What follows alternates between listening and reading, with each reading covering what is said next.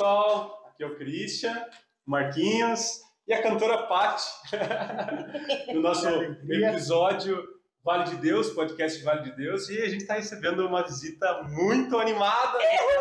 A gente está super animado também, a cantora Paty. Veio trocar uma ideia com a gente. Espero que você goste, né? Compartilhe o nosso, nosso episódio também, leve para os seus amigos. É claro, vou levar, né? vixe. Tenho certeza que eles vão gostar também, porque está sendo muito agradável para a gente. É um bate-papo é sempre gostoso, na é verdade. Muito bom. É, bom demais, né? Uhum. Ainda mais vocês, que bisbilhotando a vida dos outros, é bom, né?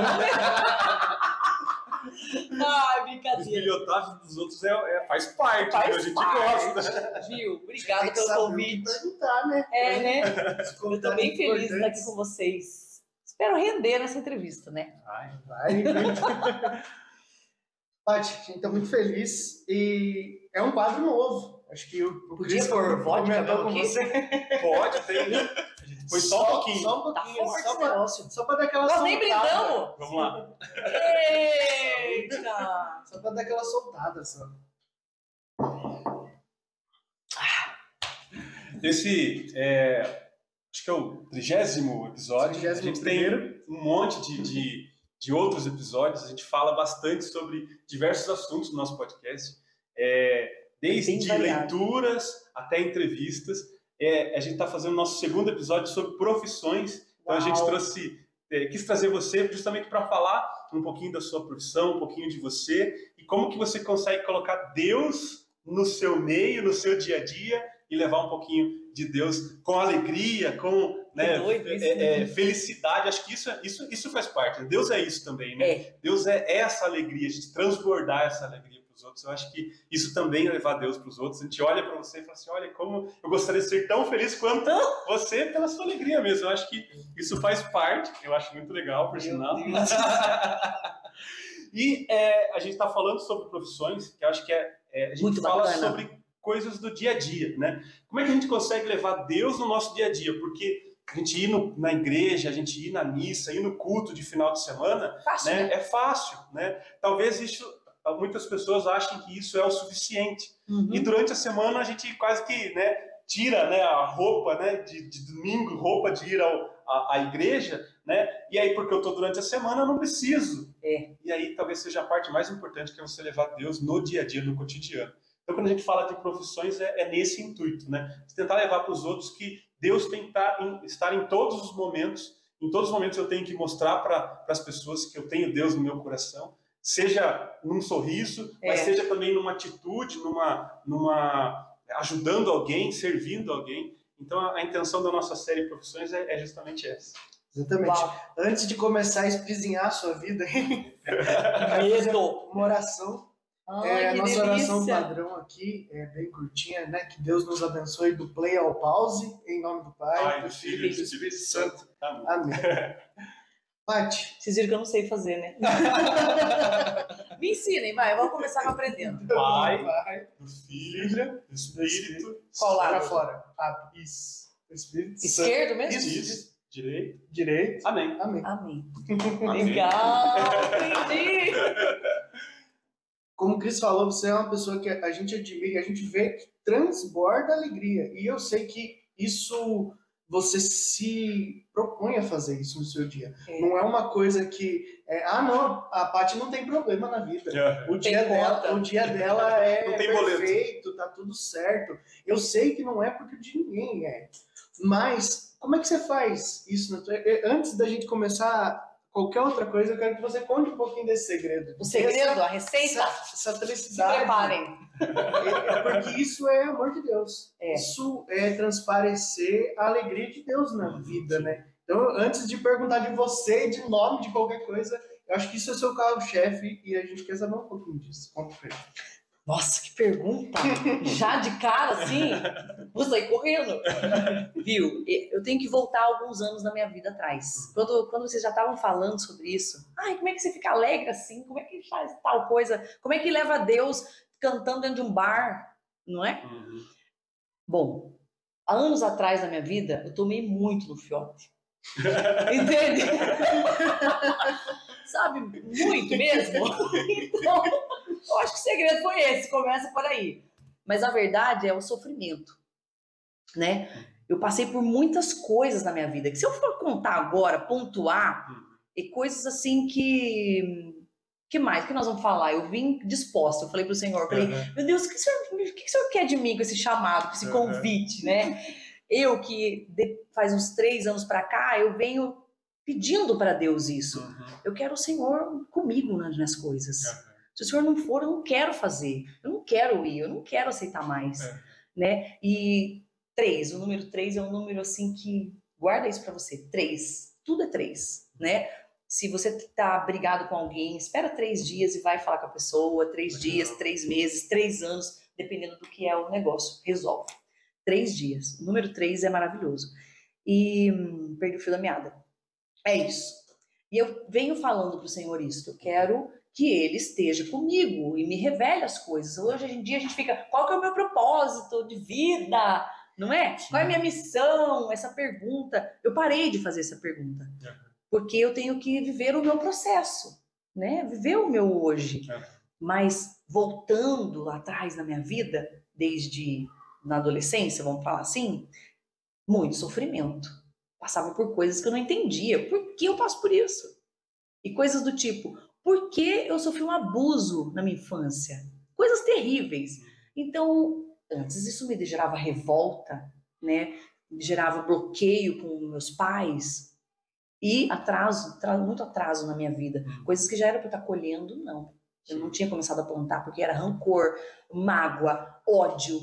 E tudo isso vai obstruindo o nosso coração. E o coração é a fonte da vida.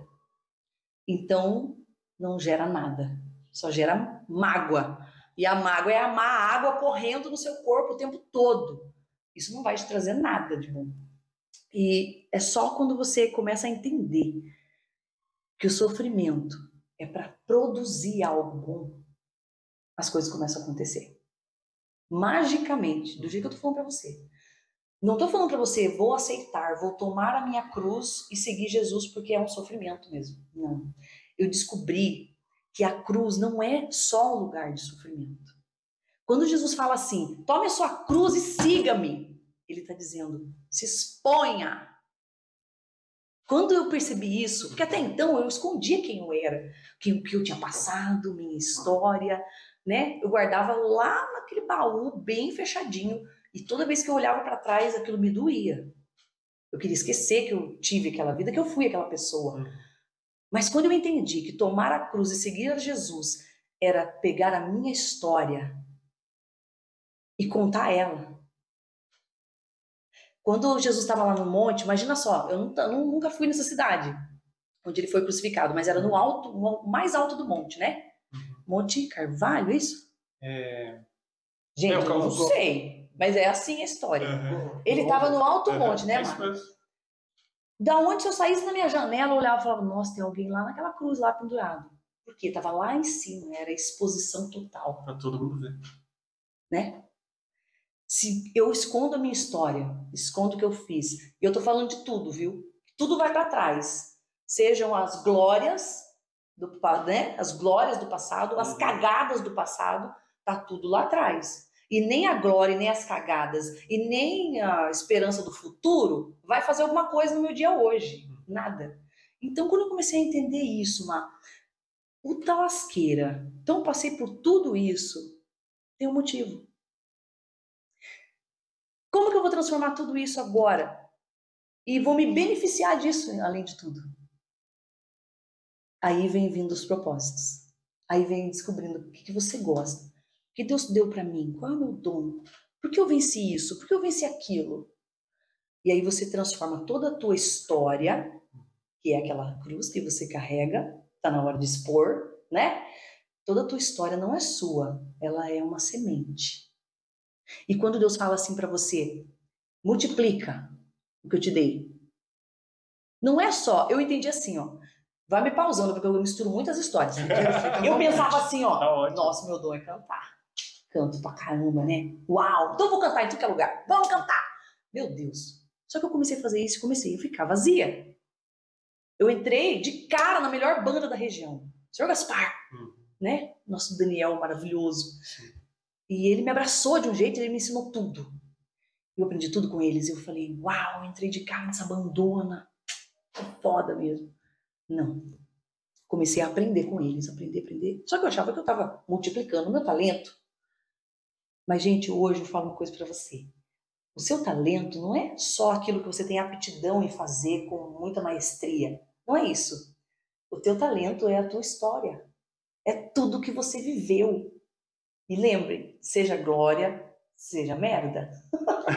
tá? É a tua história. Uhum. E essa história ela tem que virar uma semente. E essa semente, se você guarda, ela vai dar quantos frutos? Hum, nada. Uhum. Essa é a certeza que a gente tem. Não vai frutificar nada. A semente tem que ser o quê? Plantada. Na terra, não é? Quem é a terra?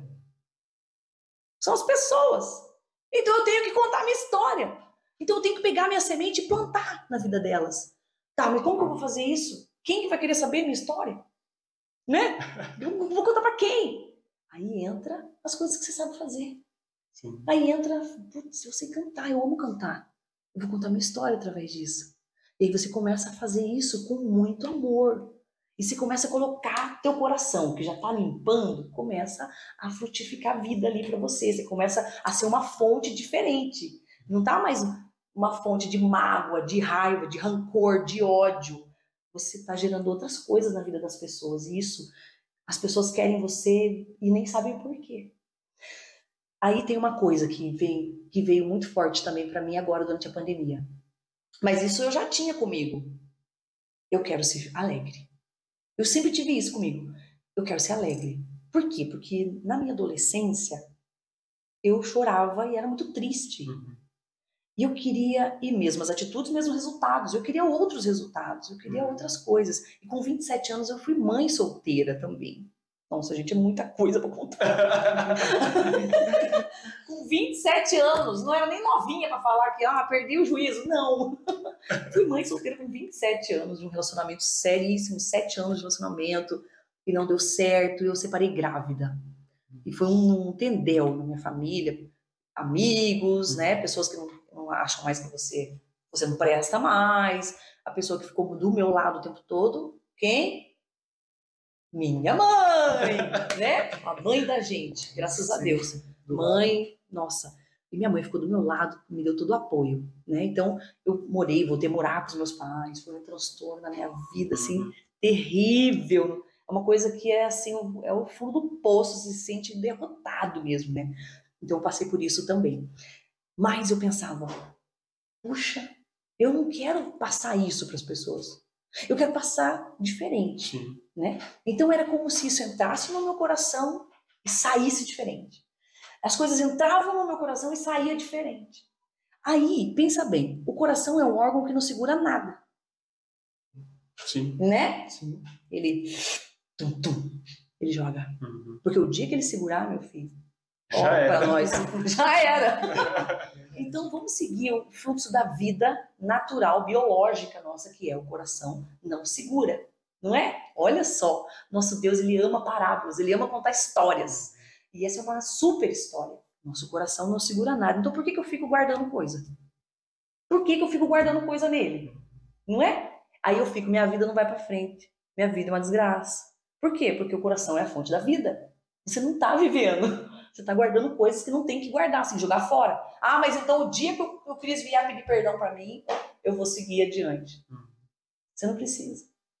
Olha, já faz sei lá quanto tempo que ninguém precisa pedir perdão para mim. Ninguém me magoa. Olha que legal. Você entende? Por quê? Porque eu descobri que eu posso jogar fora quando eu quiser. As mágoas, os olhos, os rancores. Ai, nossa, como a Paty é perfeita. Cara, não, tem hora que eu subo em cima da mesa mesmo. Mande, joga fora. Joga fora, não fica guardando, Não não. precisa guardar. Não guarda. E, e um versículo que rege minha vida até então. Minha vida lascada, tá bom? Existe um filtro dentro do nosso coração, que tudo que entra ruim sai bom. Mas você é que tem que determinar. Se chama, é o seguinte: a alegria do Senhor é a nossa força. Olha só, com todos os poderes, eu chutei sua, sua perna, perna minha, mas foi sem querer. Com todos os poderes magníficos dele. Não é? Uhum. A gente podia ter qualquer superpoder dele. Onipotente, onipresente, não é? E tantas outras coisas mais. Ele falou assim: a minha alegria é a tua força. Tá vendo? Muito bom, Legal. muito bom. Então é o filtro, é a alegria do Senhor, ela vem do seu coração.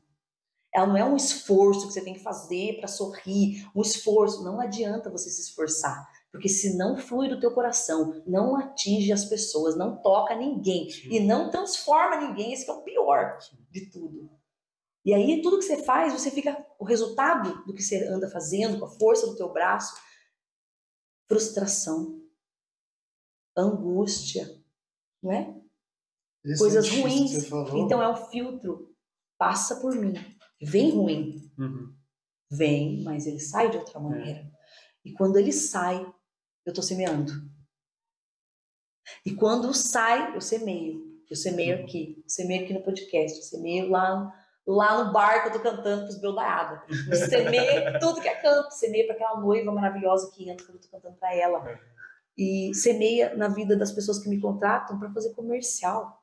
Comercial. Mas quando que eu imaginava que eu ia fazer isso na minha vida? Não é? Isso você é começa a fazer-. Você começa a fazer coisas que você fala, puxa, como que eu fiz isso? É. Né? E aí já entra outra questão também, mas aí já é outras coisas. Mas então a, Mas base é entender, essa. então. A sua, a sua filosofia foi: eu passei por uma tempestade, Uma, passei por um momento, é, uma fase difícil na, na vida. uma fase? Você, você usou isso para motivar as pessoas. Então, né, é, é bom que a gente use isso de ensinamento, que não basta você superar as adversidades da vida. Você tem que ensinar para as outras pessoas, levar esses ensinamentos que você passou com as dificuldades para tornar a vida das pessoas melhor. Aí você começa a se curar. Mas, Má, Aí é passar o, o- como você falou, passar É o a parte ruim e passar pelo coração para chegar na parte boa. Porque Mas- mas, só passar pela tempestade não é o tem caminho, um pequeno né? detalhe aí. O ser humano, nós, Deus sabe como é que a gente funciona. A gente quer ganhar sempre. Sim. Parece E que é a vida é assim. uma eterna competição, É né? assim. É, eu tava falando no fim da balada que eu cantei sábado. Olha só, como é que são as coisas. Eu falo pra você que Deus está em você, portanto, Deus está em todo lugar que você tá, é em todo mesmo. Porque desde a época de Jesus, quando ele venceu a morte, quando ele ressuscitou, ele se tornou o espírito da vida, desde então não existem mais tempos, não existem mais casas. Sua família é onde você, suas filhas, sua mulher está.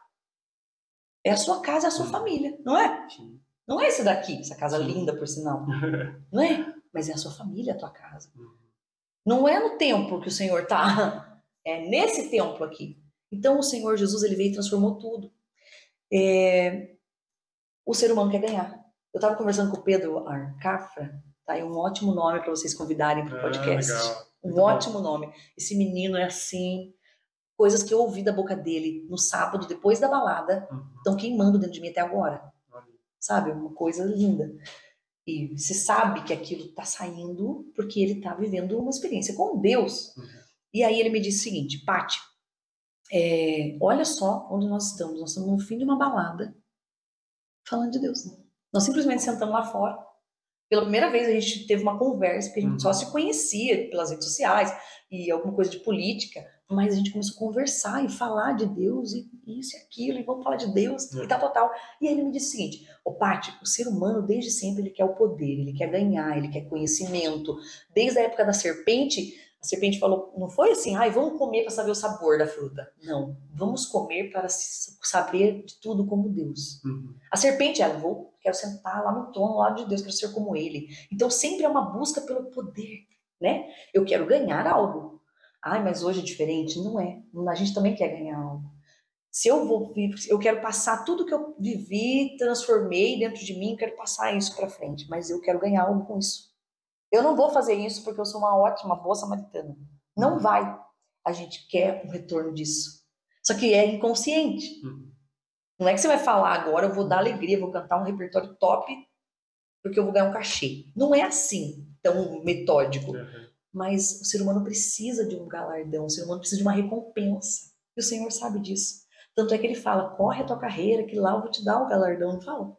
Vou te dar a coroa da vida Uhum, eterna. Então, existe uma recompensa para nós.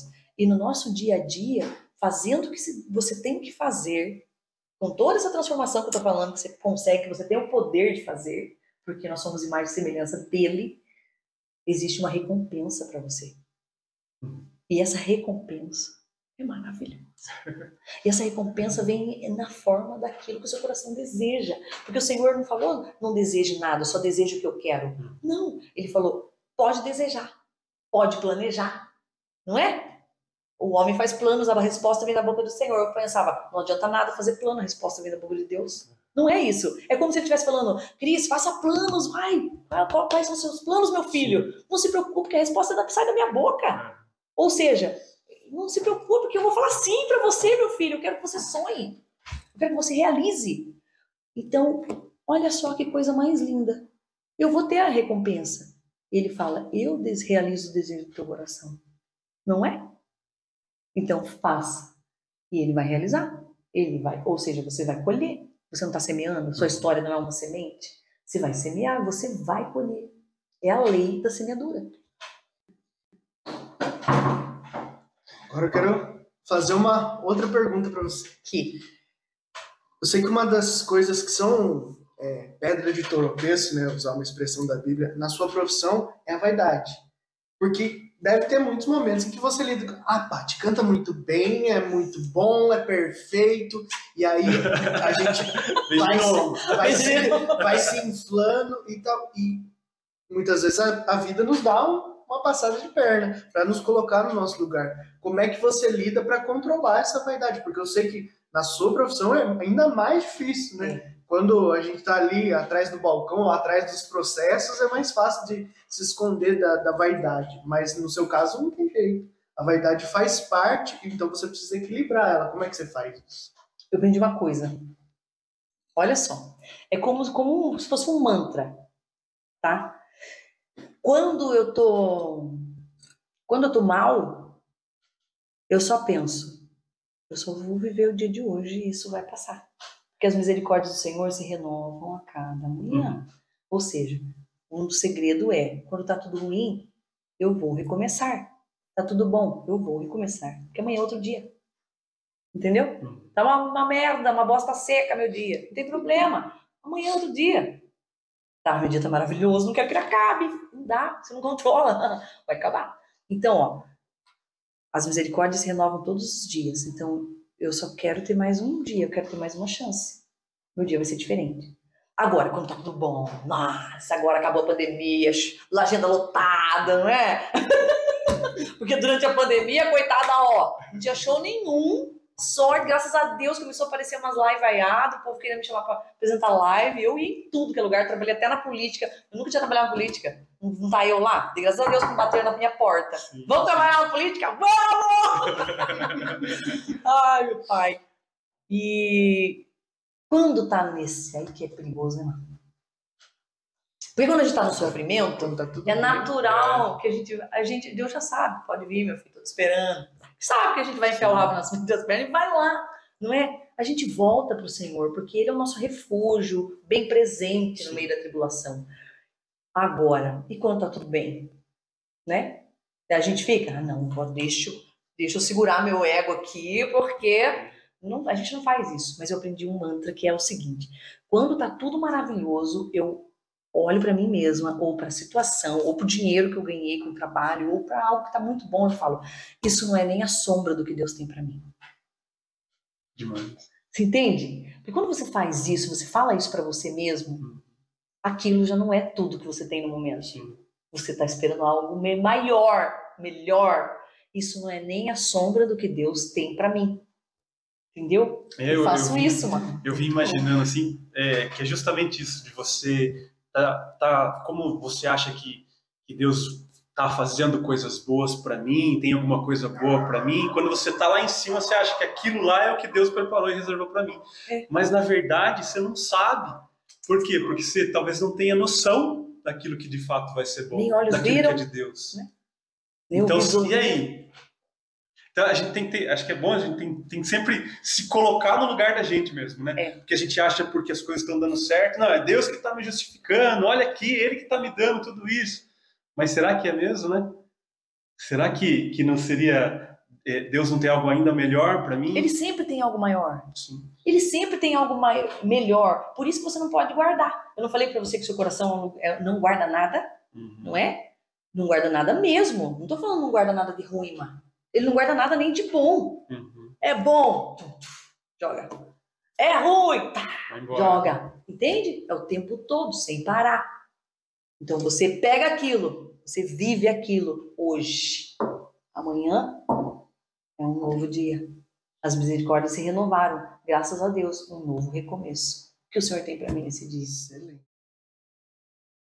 Mais um ensinamento que a gente É. fica, né? Se tiver tudo bem, tenha consciência, isso vai passar. Uhum. Se tiver tudo mal, também tenha consciência de que isso vai passar. Muito bom. É importante que a gente tenha essa sensibilidade de não se apegar demais nos É. momentos bons, porque senão a gente fica só vivendo um passado, às vezes, que foi muito bom. É, a glória do passado. Nossa, É, tudo, foi tudo tão Naquela legal. época que era bom. É, nossa, antes da pandemia, não, E- nossa. E não se permite ser feliz agora. E talvez é. sejam felicidades similares, mas a gente fica achando que anteriormente era melhor, Era melhor. muito porque a gente tem a facilidade para esquecer o sofrimento e ficar lembrando exageradamente das coisas boas também. É. Não se permite viver uma coisa nova, né? E Precisa Paulo- e o isso. apóstolo Paulo fala sobre isso.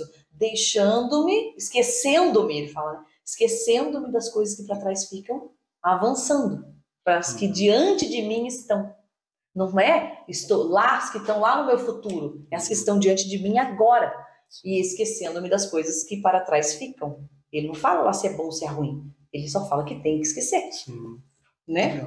E é muito legal, escutando você falar, é, de uma máxima, né? Que é você acordar pela manhã e aí você tem a escolha. Eu vou arrumar essa cara, ficar, um, dar um sorrisão e ir embora, ou eu vou ficar triste, vou ficar amargurado e vou sofrer.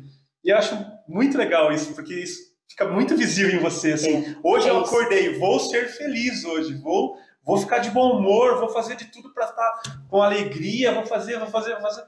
Então eu escolhi ser feliz. Vou contar uma coisa aqui. Marido, eu vou contar. Sabe o que, que é? É que é algo de casal, né? Mas é algo que vai ajudar outros casais também. Tá vendo como, como são as coisas? Essa noite, quem disse que eu não dormi um minuto? Eu não dormi. Hum. Sabe por quê? Porque eu e meu marido tivemos uma DR. Porque eu levei, a hora que gente foi dormir, eu levei um probleminha pra cama. E aí comecei a cutucar ele. Então, amor, ah, lembra daquela história, assim, assado? E aí ele falou, agora não é hora de falar sobre isso, né? Vamos falar. Eu falei, então, vou marcar um horário com você, né? Pra gente conversar.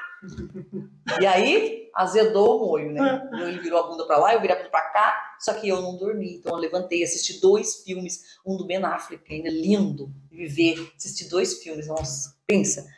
Ou seja, não dormi. Não fiquei em paz com o meu Hum, coração. Porque eu tava magoada, chateada. Nossa, ele não me escuta. Meu Deus, olha só como é que pode, né? Justo eu, uma mulher tão boa, uma esposa tão maravilhosa. É, A minha mãe fala muito isso, que tudo na vida tem hora certa. Até para você ter razão, tem hora certa. Se você quiser ter razão na hora que seu marido quer dormir, não é a hora certa para ter razão. né? Não é? Não tô querendo defender seu Não, marido, não, não, mas... certo. Os homens se defendem, tá? Não, Não, não estou querendo não, defender, não, mas gente, já defendeu. Mas mulheres temos que aprender isso com os homens, tá? Eles se defendem. Mas enfim, é isso, exatamente isso. Lá vai eu tomei no fiote mais uma vez. Fiquei sentada na sala, assistindo, com Hum. raiva, esperando que em algum momento ele fosse acordar. Nossa, minha esposa amada não está aqui, vou ver onde ela está. que nada, a hora que dá uma pausa no filme. No quarto, desgraçado, dormindo. E o casal, quando briga, tem dois tipos de ser humano. Um que é aquele que fica ali remoendo e não consegue dormir, e aquele ser humano irritante que consegue dormir mesmo Não, assim. ele virou pro canto. Um abraço pra minha esposa aqui nesse momento agora. Você é qual? desse tipo, eu sou do que fica acordado. Oi, também. amigo, vamos E dar ela, pro e, mundo. ela, e ela dorme com facilidade. que é o nome do seu, seu marido? Ademar Neto. Ademar, tô com você, viu? Você dorme também? Eu já Durmo, durmo muito. Olha isso. Nem percebo. Eu podia fazer, eu falei pra minha sogra, eu podia ficar, sei lá, ficar sem comer, né? Mas não, eu sem dormir, comendo. Você comer é bom também. eu penso Sem dormir, comendo. Ai. Mas, gente, vocês estão vendo? Daí, daí você fala assim pra mim, nossa, mas a Paty acabou de falar que não pode guardar nada, que não sei o quê. Você esqueceu que nós estamos no planeta Terra? Sim. Isso é um nós- processo. Que nós somos Mas seres É um humanos. processo. Todo dia É uma- você tem que fazer É uma isso. né? vida, tem que vencer. É. Você tem que é, fazer a escolha que você É, está falando. exatamente. Quando, eu- quando, eu acordei, quando eu acordei, quando eu acordei, me dormi, mas quando a mãe fui vi que estava amanhecendo o dia, ele acorda às 6 horas da manhã e ele prepara o nosso café. Então já era, faltavam uns 20 minutos para as 6. Eu falei, agora não vai adiantar, eu fui fingir que tô dormindo na cama, Hum. vou ficar aqui. Então o que aconteceu? Eu falei, e agora? Eu fico como? Fico com cara de bunda? Não, vou fazer, ficar uma cara boa? Como? Eu não sou atriz Uhum. né? Eu falei, não, o que, que eu tenho que fazer? Eu tenho que ir para aquele que renova meu dia toda manhã. Eu fui pro Senhor e chorei. Até então eu não tinha chorado. Fui pro Senhor e falei, Senhor, eu não sou nada. Olha eu, o jeito que eu tô de novo. Eu que agora achava que eu estava evoluída. Eu que tô agora, nossa, achando que eu tô tendo uma experiência maravilhosa com o Espírito Santo. Já tô aqui de novo. Sofrendo a noite inteira por tão pouco. Né? E aí, o que acontece? O Senhor fala: ah, tudo que eu estava esperando, minha filha, vem aqui. Entende? O consolo é imediato. É imediato. Se você deixar, o seu pai te consola, porque ele é pai, ele é marido, ele é tudo que você precisa, teu amigo. Ele é tudo. Então, se você vai para ele, conta para ele, rasga o teu coração, ele vai dar um jeito. Quando meu marido acordou, estava bem. Ai, nossa, mas estava tão bem. Não, é claro que a gente faz um charminho, né? Óbvio. faz parte, ué. Das mulheres. As mulheres, nós fomos feitas diferentes mulheres. Entendeu? Então, eu, bom dia, amor, tudo bem? Né? Uma vozinha meiga, sabe? Ele fala, nossa, tá falando baixo. Ela fala que nem uma gralha. Por que ela tá falando baixinho, né? Pensa que ele pediu desculpa? Não. Passou até a hora do almoço. Falei, meu Deus, ele não veio falar comigo. Ele não reconheceu ainda que ele foi grosso comigo. E aquilo foi me machucando, mas toda hora eu já tinha, já sabia a receita, eu já sabia o caminho. Não esqueça que é o Senhor que te levanta. Porque aí você sabe para onde você tem que ir. Quando você tá mal, angustiado, foi traído, sei lá o que que tá acontecendo na tua vida. Não esqueça o caminho de volta para casa do Pai, tá? É para dentro de você que ele tá. Então eu voltava para o Senhor e falava: Senhor, eu não quero fazer nada por mim mesma. Eu quero ver o Senhor agindo na minha vida. E o Senhor ama quando você fala isso para ele, tá? Ama. E aí, de repente, agora no fim do dia, eu até tinha pensado: nossa, eu vou pro podcast magoada com meu marido. Aí eu falei assim: amor, vou lá, né? Vou gravar um podcast e tal, papapá. Tá bom, amor. Vem aqui. Eu fui. Aí eu já fui, né? Ei, amor. Você me perdoa? Você me perdoa? Eu fui grosso com você, eu fui injusto. Eu falei, amor, eu já te perdoei antes de você pedir. Foi tomando, foi a hora que você chamou. Foi a hora que você chamou. Naquele instante, naquele. Vem aqui. Naquela hora eu vi no olhar É. dele, nossa, eu tenho a melhor mulher. Entende? Só Deus sabe, né? As, as coisas que eu tava fazendo, as mandingas que eu tava fazendo já. Aquela ceninha que o ator vira de costas, né? Com aquela risadinha, só. Isso. Se tivesse uma câmera, você Filmando. abraçando ele, filmando a sua câmera. Mas eu falei isso pra ele. Eu falei, imagina, amor, não tem que pedir perdão. Eu já perdoei você antes de você pedir, já tá tudo certo, meu amor. Aí a gente se deu aquele beijão de cinema, né? Só que não. Só um beijinho, né? E acabou. Tá tudo em paz. Então, olha só que legal. O Senhor realizou o desejo do meu coração, né? Eu não queria que ele viesse, que ele reconhecesse. Ou você acha que não? Não foi obra do Senhor isso? É claro que é. Porque de nós, seres humanos, o que, que pode sair de bom? É sempre um querendo ser é meu direito, meu direito, meu direito, meu direito. O marido quer saber do direito dele, a esposa quer saber do direito dele. Eu quero saber do meu direito quanto funcionária, quanto amiga. Só o que é meu direito. Uhum. Sendo que Jesus fala, eu sou seu advogado. E Deus fala, e eu sou o juiz. Não é? Então vá fazer o que você tem que fazer de obrigação. Deixa que dos seus direitos cuido eu. Uhum. Então eu falei, Senhor, eu vou fazer o que eu quero fazer, o que eu tenho que fazer. Viver uma vida pro Senhor e ser. Eu tinha trabalho, eu tinha que ir lá na Nanine, gravar com a Nazaré, eu queria estar bem lá, né? Transbordando na vida das pessoas a verdade, a alegria, tudo com verdade. Então, foi real. E o que aconteceu? No fim do dia, eu alcancei o que eu queria. Que o Senhor me deu, né?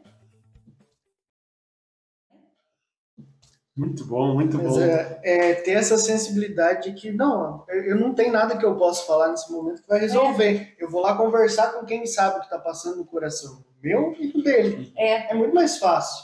Você só sabia o que estava acontecendo na tua vida. exatamente. Você não sabia o que estava E no todas as dele. milhões de coisas que eu tava deduzindo sobre ele, né?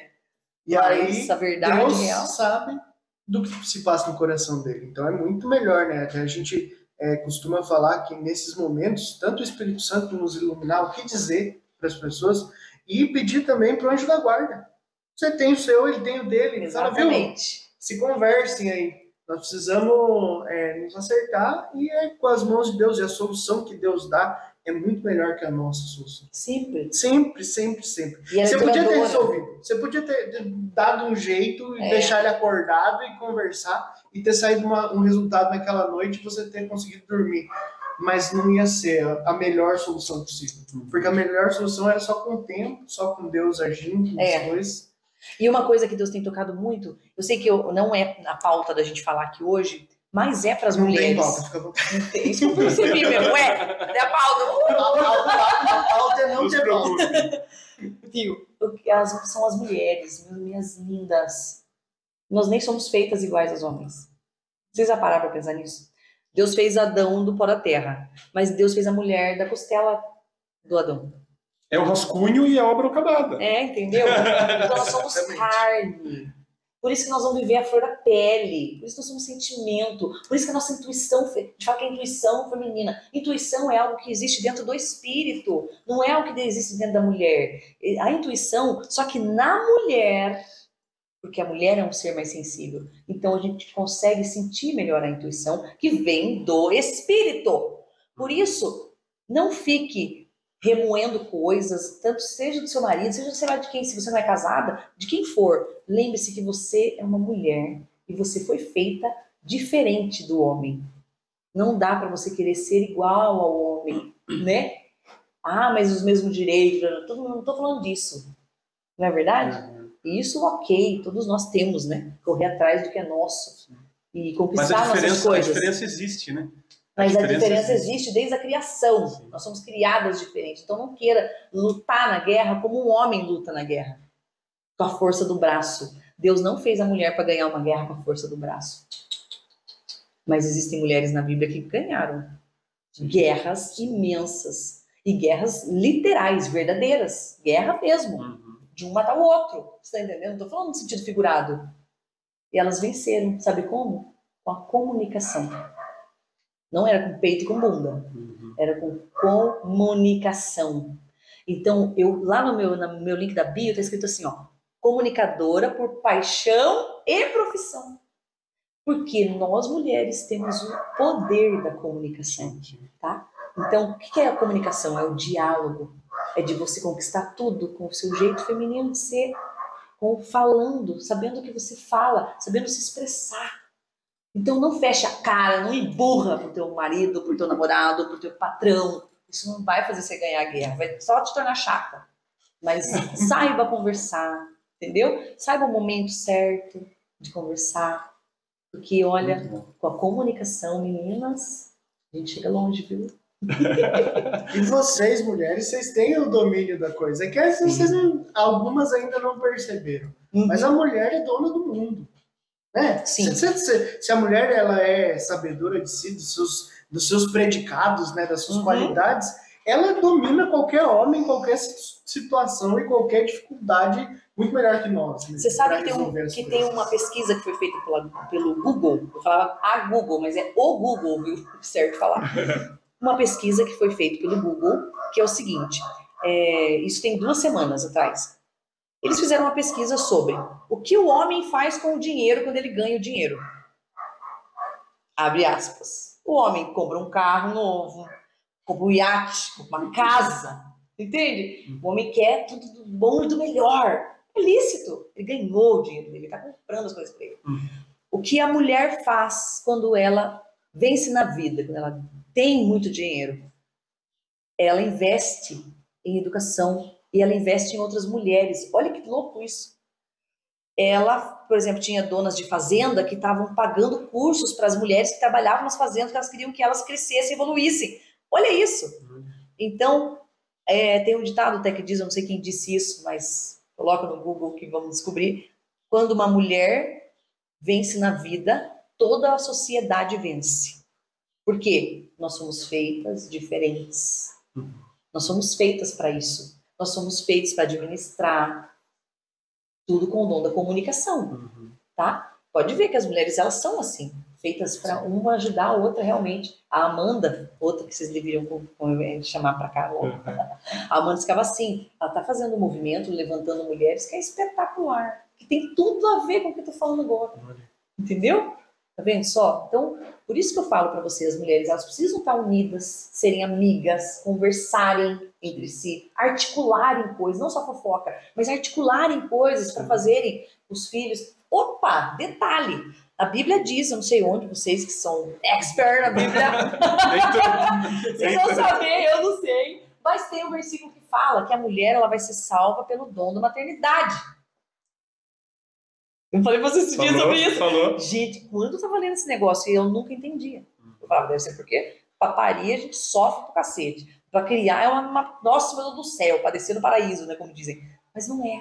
Olha só, Jesus veio e se doou. Não é? Ele veio, teve uma vida pelo outro. Ele fez tudo pelo outro. Uhum. Ele fala que é isso, nós viemos para servir. Se você não veio para servir, você não serve para nada. Então ele veio nos mostrar isso. Mas é tão difícil aprender isso, não é? Mas a mulher, pelo dom da maternidade, ela consegue provar o que é isso. Entende? O homem, ele não trabalha o dia inteiro pensando no bebezinho. Tô mentindo? Não. Não é como a mãe. Então, minhas lindas, o dom da maternidade já nos deixa assim. Imagina uma corrida. Imagina a gente já saindo um pouco mais à frente dos homens, Hum. Tá? Nessa corrida da salvação. Porque é isso que diz que a mulher ela tem o seu galardão pela maternidade. Maravilhoso isso, né? Como Deus ama, como Deus ama as mulheres, meu É. Deus.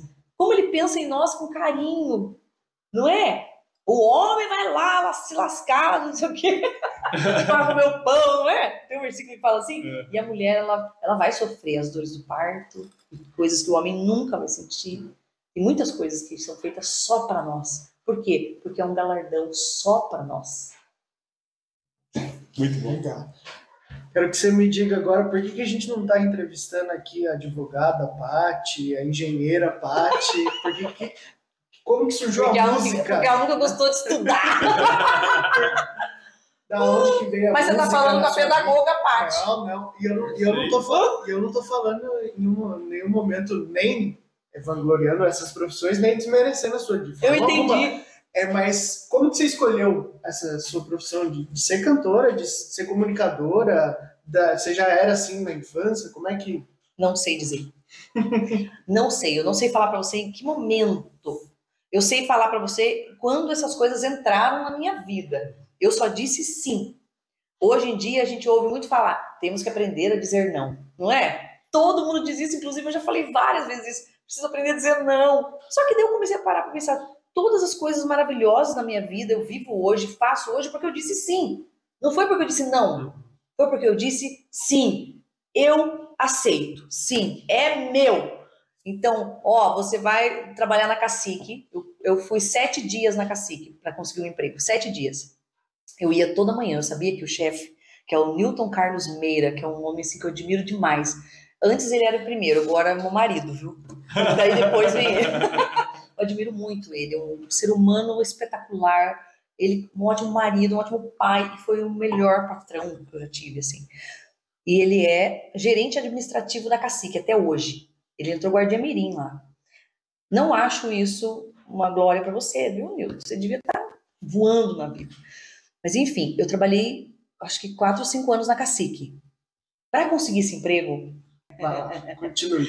e aí eu fiquei indo lá, uma semana fio. Eu sabia que ele chegava mais cedo que todo mundo. Então eu saía da São Camilo, que é onde eu morei, cresci. Eu saía da São Camilo, ia lá, tiri, tiri, tiri, a pé, e na Cacique. Ele chegava lá, eu tava lá. Currículo. Eu quero trabalhar aqui. Ai, menininha, eles são chamados de menininha. Ah, menininha, vai abrir uma vaga. Eu sabia que ia abrir uma vaga, porque a esposa dele tinha comentado com a minha mãe. Olha isso. Ai, vai abrir uma vaga lá. Então eu comecei a ir, ir desesperadamente. Eu queria muito trabalhar lá. Eu queria muito trabalhar, né? E aí comecei, fui uma semana a fio. Ele falou: vou contratar você então. Então eu entrei na Cacique fazendo de tudo, tudo que parecia para fazer, faxina, reposição, tudo eu estava lá fazendo. Mas depois de um ano eu comecei a trabalhar bem próxima dele, né, fazendo pagamento de fretista, com a Nilza que me ensinou tudo, aí fui pro caixa, né? Então tinha confiança dele e tudo mais. E tava lá. De dentro da Cacique, o Emerson Urba foi lá. Um belo dia, da banda, o Sr. Gaspar, que também já faleceu. O Urba. Foi maestro da Lira que tá Hum. O Urba foi lá. Ai, nossa, é, a gente ouviu falar que você. Primeiro, o professor João Carlos Contes, que é, me conhecia desde a minha adolescência, sabia que eu gostava de cantar, sempre me levava para cantar nas coisas da educação. Então era na lira, ou era algum evento da educação, hum. mas era nesses momentos que eu cantava. Em nenhum outro lugar. E eu não me considerava cantora, eu só gostava de cantar. E tinha o professor João Carlos Kuntz que me levava para esses lugares. Hum. Sarau, tão gostoso sarau, né? Não tem mais. E eu cantava nesses lugares. E aí, um dia o Emerson Urban me viu cantando em um desses lugares, descobriu quem eu era, onde é que eu trabalhava e foi atrás de mim. Olha, nunca teve mulher na banda Sr. Gaspar. E agora a gente está querendo colocar uma mulher e tal. Eu falei, olha, eu não tenho experiência, porque eu trabalhei em lugar nenhum. E eu, eu tinha o dente, agora quando os dentes estão bonitos, né? que eu fiz, bonitinhos. Agora, o ano passado que eu, foi esse ano. Acho que esse ano que eu tirei o aparelho, né, gente? Então, demorou para eu conseguir, né? Realizar esse sonho, que era também cuidar dos meus dentes. Então, eu tinha cárie no meio dos dentes, eu não, eu não dava risada, eu não abria boca, mano. Eu falava para dentro, uhum. dava risada assim. era só assim minha risada. Então eu falava com ele pra dentro dele, ficou pensando, nossa, nem fala direito, né? Como que ela cantou aquele dia lá? Mas enfim, me deu uma oportunidade. Eu fui, fiz dois casamentos com eles e fiquei. E ali eu fiquei. Dali, da cacique mesmo, olha o que aconteceu. Da cacique, é, um dia o Newton falou assim para mim: você vai fazer um teste numa rádio. Ele gostava quando eu ficava falando preço. Hoje tem cimento! Eu baixava assim, Hoje tem cimento, 25 reais. Bom dia! Ficava lá igual, igual o Zauri. Bom dia, Itapema! Vissones! Ele fala. Ei, Zauri também é uma comédia. Tem que trazer ele aqui também. E aí, eu, eu ficava assim, ele gostava. E ele gostava quando eu chegava da cacique, ele contava pra ele. Ai, cantei no casamento, seu Nilton, não sei o quê. Então, é, foi surgindo, ele falou assim pra mim um dia, viu, amanhã, que era meu dia de trabalhar, amanhã você vai entrar mais tarde. Por quê? Porque você vai fazer um teste numa rádio. E eu? É, na rádio sertaneja. Olha só, sertaneja FM, que era quando o posto Felimar era lá no Cafeza 8 ainda. E aí eu fui, tô falando muito longe de empresa, nem sei se pode. Lógico, pode, pode. Já vão patrocinar. Se quiser, fique à vontade. Vocês estão perdendo tempo, viu? E aí eu comecei, fui lá eu fiz o teste no mesmo dia que Diane Johnson. Outro nome fortíssimo para estar tá aqui. Olha só. Vencedora de dois cânceres de mama, maravilhosa. Olha. Então, não é só por isso, ela é maravilhosa por causa de tudo né, que ela é. é. Nós duas fizemos o teste no mesmo dia. Pense bem! Nossa! E aí a gente fez o teste juntas, não na mesma hora, mas no mesmo dia. E eles gostaram de nós duas. Mas como eu já tinha emprego na, na na Cacique, eu comecei a trabalhar só de fim de semana e ela durante a semana. Só que, além de tudo, eu ainda tinha faculdade. E além de tudo, eu comecei a pagar a faculdade fazendo escola da família.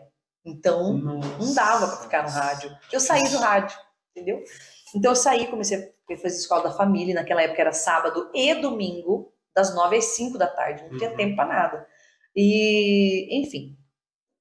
Não, não gostei de dar aula, dei aula seis meses, acabou. Deixa eu tirar o meu cachorro daqui, porque ele é muito folgado. Deixa ele. Ai, deixa ele. ela tá enchendo o saco. Deixa ela. Coitada, nem fala, deixa que nem eu. Viu? Se vocês não chutarem, ela vai no colo de vocês. Deixa ela aqui. Aí, eu fui, fiz esse teste, tá, tá, fui pra rádio, mas eu saí do rádio rapidinho, por conta de todas essas coisas que eu tava fazendo. Mas você tá vendo como eu fui dizendo sim? Não é? Eu fui dizendo, nossa, mas eu nunca cantei em uma banda, mas eu vou. Nossa, mas rádio, eu nem escuto rádio, mas eu vou. Então, não é porque ah, essa coitada da Paty não sabe falar não. Não é isso. É porque eu tinha necessidade de falar sim. Porque eu queria as coisas na minha vida. Queria que as coisas acontecessem na minha vida. E se você é uma pessoa que só fala não, você perde muitas bênçãos. Entende? Então, fui falando sim, as coisas foram acontecendo lá. O Marco ficou olhando ali pro celular, que tá olhando a hora. Não, não. Aí? É, é, é o roteiro pra eu não esquecer, porque eu vou Ah. perguntar depois. Fica, fica em paz.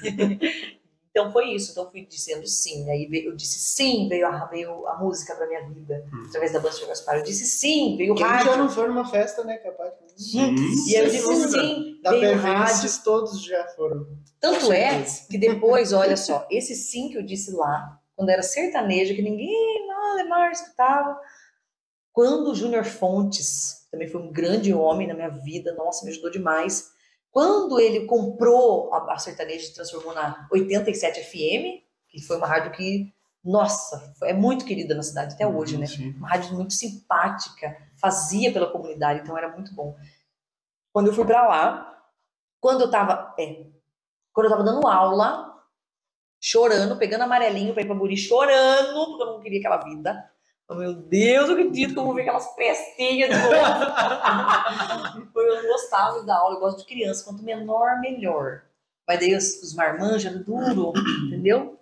E eu era, não falava direito, com os dentes estragados, então eles não tinham respeito nenhum por mim. E aí, enfim, eu tava sofrendo. De repente, seis meses depois, me vem uma proposta.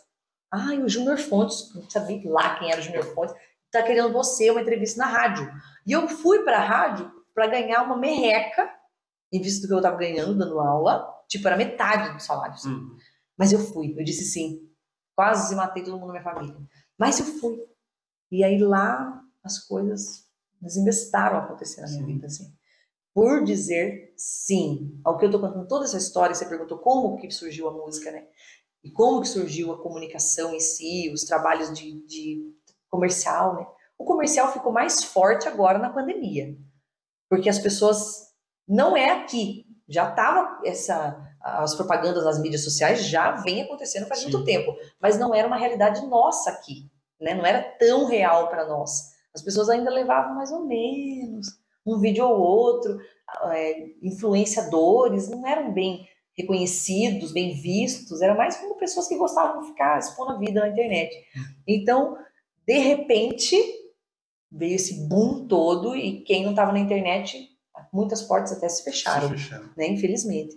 Então, olha só como as coisas vão acontecendo. Você tem que dizer sim na sua vida em muitos momentos. Você tem que dizer, você teve que dizer sim para tua loja online, você teve que dizer sim para um Instagram, um Facebook. Você que nem gosta disso, Uhum. né? Porque você viu a necessidade de estar ali, porque a gente tem que estar onde o povo tá. Não adianta nada você ser maravilhoso, eu sou super dom, só falo não, porque eu sou super bem resolvida, mas não tô onde o povo tá Sim. não, não crio as oportunidades para mim, não é? Fico só esperando o cavalo branco que nunca vai passar. É uma mentira. Não tem cavalo branco, meu amor. é você que tem que criar suas oportunidades. Então é isso. Essas coisas todas vieram na minha vida e eu nunca tinha falado dessa maneira, olha. É, agora que eu descobri isso. As coisas vieram por, por dizer sim. Por dizer sim a elas. Tem um outro projeto seu que eu achei muito legal, é o ônibus da cultura. Foi um negócio que assim, eu achei, eu achei sensacional. E eu não fiz o último! Eu fiquei com tanta dor de cotovelo, meu Deus! Mas eu não fiz o último. Mas por questões políticas, isso foi muito óbvio. Amo o Márcio, amo todo mundo que trabalha lá. O FET, imagina, o FET foi meu parceiro de banda, o. Gaspar, há anos, e agora o Daniel, com a partida do Daniel, o FET voltou para a banda. Então, não tem nada mal resolvido ou uma briga, não é nada assim. É uma questão política, realmente porque eu entendo o que o Márcio, secretário de Educação, fez. Gente, ele deve ter comprado uma briga que deve ter sido cansativo para ele, porque eu tinha acabado de trabalhar para o GE na campanha.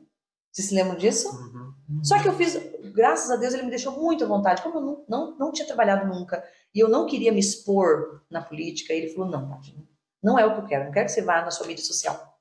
Não quero que você use o seu trabalho para isso. Eu quero que você use o que você faz, a comunicação. Sim. Então, eu quero você gravando a música, eu quero você no carro de som, essas coisas. Lá fui eu. Mas a minha mídia social, meu trabalho aqui, que é hoje, ficou intacto, Uhum. né? Graças a Deus. Então ele me deu essa liberdade. Então não ficou, eu não levantei bandeira, né? E isso me deu a possibilidade de trabalhar no mesmo ano. A política encerrou quando? Em outubro? Em dezembro eu estava no ônibus Natal do atual prefeito, Sim, sim. entendeu? Aham. Então, isso eu, eu amo isso no meu trabalho, porque é muito difícil. As pessoas, você vê as pessoas que têm esse livre acesso, que transitam por todos os lugares hoje em dia. E é só uma pessoa que consegue descobrir o valor, que tem a liberdade, é que consegue fazer isso. Porque enquanto você não prova, foi para a liberdade que eu vos libertei. Não foi isso que Jesus falou? Uhum. Mas as pessoas querem ficar presas. Mano. Eu, eu tenho que me prender nessa igreja. Eu quero me prender nesse casamento. Quero. Não é assim? As pessoas parecem que querem ser escravas o tempo todo. É quando você descobre que você foi feito para ser livre e que a liberdade é muito saborosa e maravilhosa e foi pago um alto preço por ela. Você consegue ir em todos os lugares, falar com todas as pessoas e ganhar dinheiro ainda com isso. Então, é, eu comecei, eu fiz o ônibus. Meu E como é que foi Deus! essa experiência? Quando né? eles me Eu falaram. achei muito legal. Não, quando o Márcio É. ligou, falou, eu quero você no meu ônibus, eu falei, você tá maluco? Você doidou? Ué, é uma palhaçada, é uma piada? Não, eu quero você no meu ônibus se você não for. Se você não for minha mamãe Noel, não vai ter o ônibus. Ele falou essas palavras pra mim. Nossa, eu fiquei assim, falei, meu Deus do céu! Que delícia isso, gente. Porque eu tava com muito medo da política atrapalhar de certa forma. Você passou com o ônibus aqui, por isso que quando eu mandei o meu endereço pra você vir aqui em casa, eu falei assim, eu acho que nem preciso, porque eu acho que ela sabe, né? Você passou ali de ônibus e gritou, Pri! Aí a gente tava atento, ela saiu, ela me chamando. Que linda. E aí, é isso, gente. Aí ele veio com essa proposta do ônibus, uma proposta muito linda. O Márcio tem ideias maravilhosas para a cultura. Eu acho que ele revolucionou a cultura. Ele, como é que fala? Quando traz a internet, ele fez um casamento da internet com a Uhum. cultura. Que foi muito legal e muito necessária. E ele pensa nessas ele tem umas ideias assim que é coisa de artista, porque ele é um artista, né? Uhum. Então ele pensa em muitas coisas bacanas. E aí a ideia do ônibus. Vamos lá, vamos fazer um ônibus, tá? Uma semana? Não. Duas semanas? Não. 15, 20 dias. Entende? Então foi frenético o negócio. A gente foi para os bairros nossa, cada dia era uma coisa nova, diferente e maravilhosa. Hum. Maravilhosa. Por que é tão maravilhoso? Por que é tão gratificante? Por que é tão espetacular? E vou usar outra palavra, que é memorável. Memorável é tudo aquilo que é guardado dentro de você. Por quê? Porque foi feito com pessoas. Nossa, eu quero investir, Senhor, no meu propósito. O que o Senhor quer para mim? Quero descobrir teu, quero ser mais amado, quero agradar o Senhor. Ele vai falar, tá, invista então. Invista nas coisas que eu amo. Uhum. E o que, que ele ama? Gente, pessoas. Ele fez os animais para as pessoas, ele fez a terra para as pessoas, ele fez a natureza para as pessoas. Tudo ele fez para as pessoas. Então, invista em pessoas. Seus projetos Hum. tem que ter gente. Esse negócio de que não gosta de gente, você não vai chegar em lugar nenhum. Porque é assim que você vai colher bons frutos, maravilhosos frutos.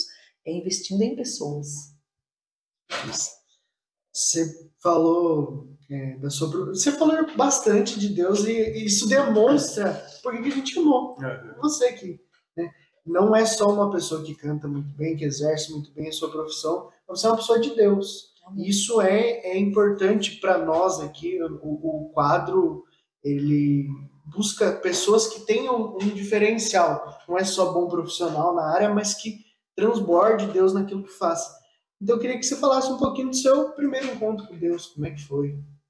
Porque Deus deve ter surgido na sua vida é, muito tempo. Você já tá disse um monte de, de trechos da Bíblia aí, já tá, a gente já percebeu Ela, que ela acha que ela- a gente sabe mais. É, eu Ela acho. acha. Vou Mas- lhe informar uma coisa.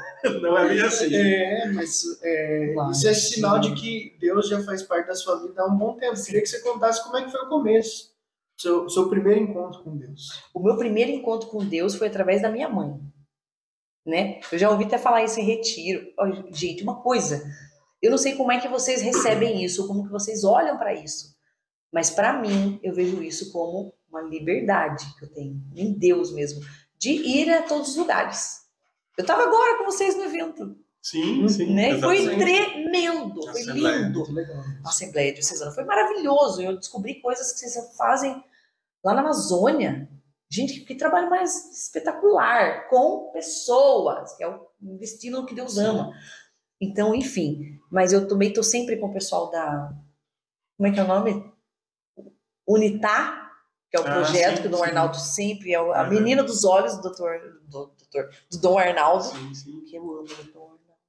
Ele é lindo, eu sou apaixonada por ele. E quero pedalar com você de novo.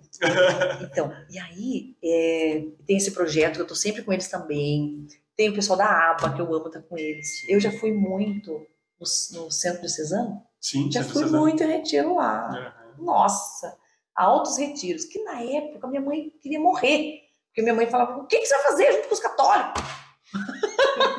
Entende? Porque existe uma, uma prisão. Lembra que o ser humano ele quer ficar preso? Ele tem que se sentir refém de algo o tempo todo. Então, a minha mãe, assim, um lado que eu sempre, hoje eu vejo que não é benéfico, pelo contrário, a religião ela traz muitas coisas ruins para o ser humano que está preso ali e que acha que é aquilo que, que vai trazer algo na vida dele, a salvação ou a punição, seja lá o que for. A religião matou Jesus, se você parar para pensar. Então é algo que você tem que se desprender com certeza, você tem que ser apegado em Deus e nas pessoas, nos seus irmãos.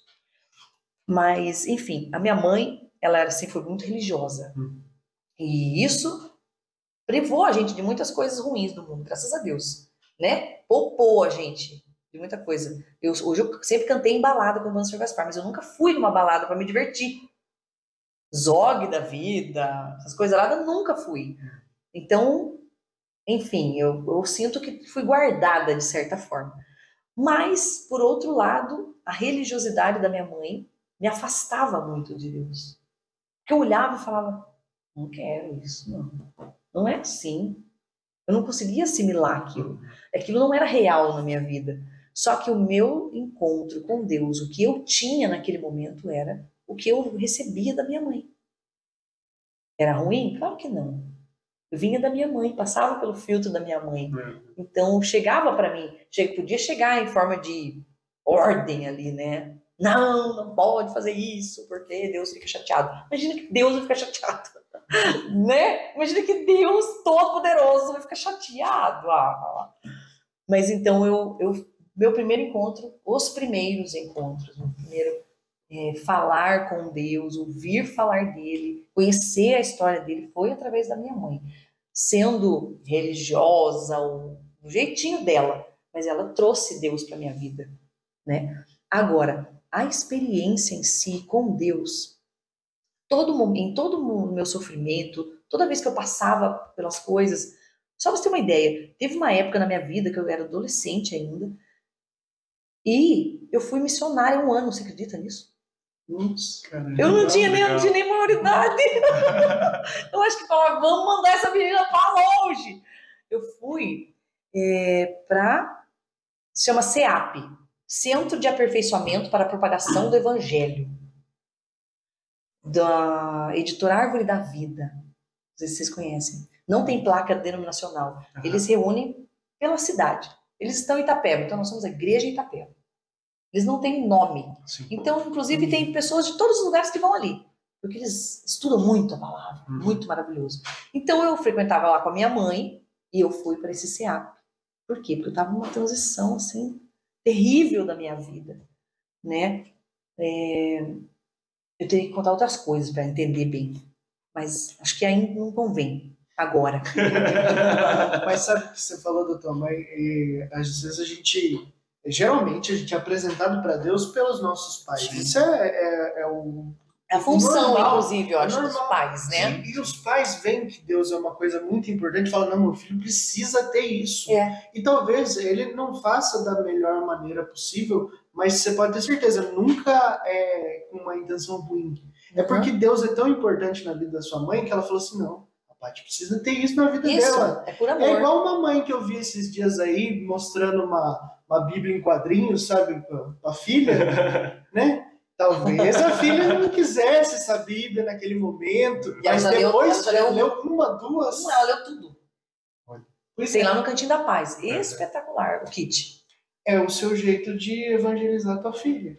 É Entendeu? verdade. Talvez não seja é, de cara, não fosse o que ela queria fazer. Ai, minha mãe me deu esse livrão. Agora ela já leu um, dois, três, e assim vai. E assim é na nossa vida, né? Meus pais também é, sempre quiseram que vai pra igreja, tem que participar, tem que fazer parte do grupo, assim, assim, assado. E às vezes você não tá lá 100% porque você quer estar, mas daqui a pouco você começa a gostar um pouco mais. Daqui a pouco você começa a ver que Deus é importante na sua vida. Sente Daqui a pouco você falta, né? começa a Quando você não perceber que quando você não tá bem ali com o marido, é atrás de Deus que você vai. É, Porque ele que então. vai te ajudar a fazer as coisas. É aí que Deus nasce, de fato, na vida da gente, né? E aí, fazendo um casamento dessas duas coisas que você falou. Primeiro você falou da sua profissão. Depois você falou de Deus. Agora eu queria que você juntasse um pouco. Nessas milhares de shows, coisas que você já fez aí, de um testemunho, de alguma coisa que você já viveu, que você falou assim, nossa, e tantas coisas que eu já vi vo- você postando a respeito disso, de ver um pôr do sol esses dias, você estava mostrando, olha, isso é Deus. Mas na sua profissão, como que você vê isso? Vê Deus naquilo que você faz? Através das pessoas. Através do, daquilo que gera nelas. Porque até então, vocês já ouviram falar de uma síndrome chamada Síndrome do Impostor? Acho que já.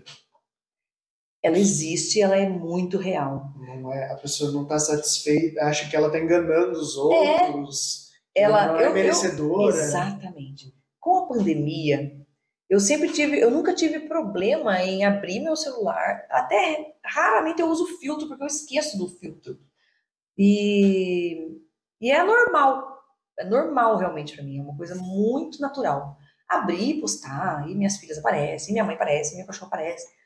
E é isso, porque as pessoas amam, elas se conectam com histórias, né? Com natural. Isso. Então, por isso que eu tô falando para você, no início eu já comecei a falar isso. Conta a tua história. Eu não, não é não é a história da carochinha, não, é a história real da tua vida. Começa mostrando o teu dia a dia de verdade, que as pessoas se conectam com histórias. A gente ama ouvir história. E você pode achar que a sua vida não tem muita história, mas vai contando dia a dia para você ver como é legal. Acaba parece vir uma novelinha, as pessoas querem acompanhar, querem saber. Por quê? Porque aquilo está gerando algo nelas, tá? É, ah, Paty, mas eu não tenho conteúdo. Não se preocupa com isso, só faça. Só vai fazendo, vai contando a história. As coisas vão acontecendo, né? E aí, o que, o que aconteceu? Com a saída da rádio, porque fazem três anos que eu saí do rádio. Amo rádio, amo. Me dá um negócio quando eu falo de rádio, porque eu queria estar lá, né? Porque é muito gostoso, realmente. Porque o rádio é isso aqui, isso aqui acontece todo, todo dia no rádio, esse Uhum. bate-papo e tal. É, e é uma magia, as pessoas só escutam, imaginam você. Quantas vezes foram me conhecer? Nossa, achei que você era mais alta. Ah, achei que você era loira. então, era muito gostoso isso. Mas todo o trabalho, o que eu quero é aquele retorno, o que que está gerando aquilo, né? E eu não fico atrás disso. Isso chega. É o que eu tô falando para você. Vai fazendo, que essas coisas vão chegar. E aí, quando você me diz sobre Deus e o trabalho, quando é que eu fiz essa junção? Na verdade, acho que eu não sei falar para você quando. Porque não sei dizer. Nossa, Mas foi no dia tal que eu decidi. Enxergar Deus nas pessoas. Quando você Exatamente. canta, alegra as pessoas. É e- isso. Eu sinto a necessidade delas e eu, algo que eu tenho pedido muito para Deus. Eu quero entender, eu quero decifrar as pessoas. Eu quero olhar para as pessoas e eu quero entendê-la. Entende? Eu quero saber o que ela precisa de verdade. E eu quero dar isso para ela. Eu quero ter isso. E Deus, ele é uma fonte inesgotável. Ele não, você tem esse direito, você pode todo dia de manhã se achegar à fonte. E não estou falando para você beber dela, tô falando que você pode mergulhar nela. Então você, a sua vida vai ser uma fonte inesgotável. Do quê? Do que precisarem. Lá em Provérbios fala que a nossa vida vai ser um banquete de alegria. Meu, imagina as pessoas se fartando realmente de você. Entende? Comendo daquilo que você tem para oferecer para elas. Isso vai alimentar elas todo dia. Então eu comecei a ver durante a pandemia. Eu saí da rádio faz três anos. Mas foi dentro da pandemia que eu comecei a ficar frequente bem frequente na internet. Porque até então eu mostrava só como eu trabalhava. Mostrava o Uhum. trabalho, o trabalho. E eu era muita preguiça de ficar ali, Sim, né? sim. Uma preguicinha. e aí, mas era só trabalho. E eu achava que as pessoas queriam ver isso também. Mas as pessoas que- querem algo a mais. E aí, quando eu comecei a abrir, contar, mostrar o dia a dia, olha, é assim, é assado, uma cantora sem show, coitada, tá lascada, e tal, tal, comecei a mostrar, as pessoas começaram a se conectar com isso. E, é, não sei o que, que tem na parte, não sei o que, que tem no Cris, não sei o que, que tem no, no Mar, no podcast, no Vale de Deus, não sei o que, que é, mas eu preciso disso. Uhum. Não é? Quantas coisas, quantas vezes eu escutei, viu? Eu não sei o que, que você tem, mas eu adoro escutar você falar. Eu, viu? Não sei, eu tô cantando num, num pub da vida e uma pessoa do nada acabou, ou antes do show, ou depois do show. Nossa, ai, sabe, posso contar uma coisa pra você? Olha, sabe, na minha vida tá acontecendo assim, assim, Olha. assado. E eu ficar lá, e meu marido entrar no carro, me esperar, porque ele sabe o que tá acontecendo ali, Aham, entende? Então eu falo, puta Mas isso é dom de Deus. Eu vim pra Isso não é à toa. Eu cantei aqui hoje pra isso, não é? Só que eu queria te falar alguma coisa, agora sumiu da minha mente. Era muito importante com relação a isso. O que, que era? Olha, Ó, deixa, deixa, eu- deixa eu fazer, vou Ah. puxar um link, porque você, você comentou para a gente ter esse bate-papo, né? Eu pedi para você, faça, fala alguma palavra da Bíblia, alguma coisa que você. igual Você, você mandou Coríntios 2,16. Então, é- é- eu acho que assim, você já falou, você já falou dessa palavra desde que você chegou, você, falou, você começou a falar sobre isso. Você só falou isso hoje, viu? Só para te avisar. Vamos lá, ó Ah, bem pequenininho. Pois quem conheceu o pensamento do Senhor para poder instruí-lo? Nós, porém, temos o pensamento de Cristo. Algumas traduções, é só isso. Algumas traduções falam, hum, é, nós, porém, temos a mente de Cristo. a mente de Cristo. E é muito legal, porque assim, você começou a falar do, do, do impostor? Como que é? Síndrome de- Ah, era isso que eu Síndrome ia falar. impostor. Era isso. Ó, eu vou, vou dar o gancho aí você, você vai embora. Ah. você fala, fala bastante. Ó. A mente que a gente tem, embarca se eu se está certo isso. O que a gente pensa é, modela aquilo que a gente sente, as nossas emoções. Então, Uhum. aquilo que eu coloco na minha cabeça vai fazer com que eu tenha emoções, né? Carinho, ódio, é, amor, rancor, tudo aquilo vem primeiro na nossa mente É. as nossas emoções modelam as nossas atitudes. Ou seja, se eu tenho amor Ah, pelo tá. outro, eu faço amor pelo outro. Se eu tenho ódio, eu faço ódio. É, e as minhas atitudes modelam os meus hábitos. Então, se eu penso coisas boas, eu tenho emoções boas, eu tenho atitudes boas, e aí, se essas atitudes ocorrem todos os dias, consequentemente, eu vou ter hábitos bons. Então, é, é- é aquilo que isso. você falou, aquilo que você comentou, Uau. começou a falar assim: ah, eu acordo de manhã, mas tem dia que eu não estou boa, mas eu decido hoje estar bem, e amanhã eu decido de novo estar bem, e eu penso coisas boas. Em, se a gente faz criar hábitos em 21 dias, né? Não tem uma teoria que fala isso? sim, sim. Se em 21 dias eu tenho hábitos bons, ou melhor, atitudes boas, logo eu vou ter hábitos bons. É. Então é, é, uma, é um treino mesmo, a gente tem que fazer mesmo. E aí o que que isso tem a ver com a mente de Cristo? Porque Cristo. Cristo pensava, o que, que ele pensava, né? O que, que passava pela cabeça de Cristo para que depois ele tivesse emoções, para que depois ele tivesse atitudes e depois criasse hábitos, né? E, e a gente tem que buscar ser como Cristo, tentar imitar ele. E quando eu tento imitar ele, eu talvez, né, alcance isso. É, bom, beleza. Vamos dar uma estudada na Bíblia para a gente entender o que, que é que ele tem, o que, que ele pensava. Mas tá. É, se eu tenho hábitos, pensamentos ruins, logo eu vou ter emoções ruins. Então, se eu penso na minha cabeça, ah, eu não sou capaz, eu não consigo fazer aquela prova na escola, eu não consigo fazer essa tarefa lá no meu trabalho, eu não canto bem, e isso vai me acumulando, isso vai causando em mim emoções ruins também. E aí, por conta disso, né, vamos pegar da sua profissão, eu não acho que eu não canto bem. E aí, por conta disso, eu não estudo, eu não treino, eu não faço, eu digo não para as coisas É.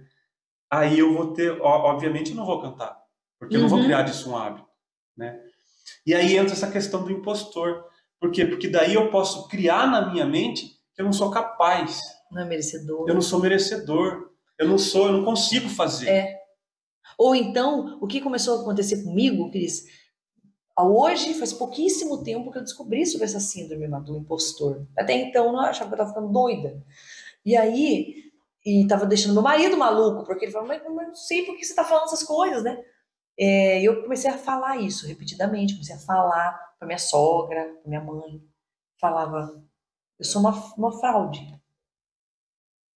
Eu sou uma farsa. Logo todo mundo vai descobrir. e minha sogra falou, por que você fala isso? Você tá ficando doida? Porque as pessoas começavam muito feedback do tipo, nossa, você mudou meu dia falando isso. Nossa, uau! E era só o que eu tinha provado, minha porçãozinha ali do Senhor.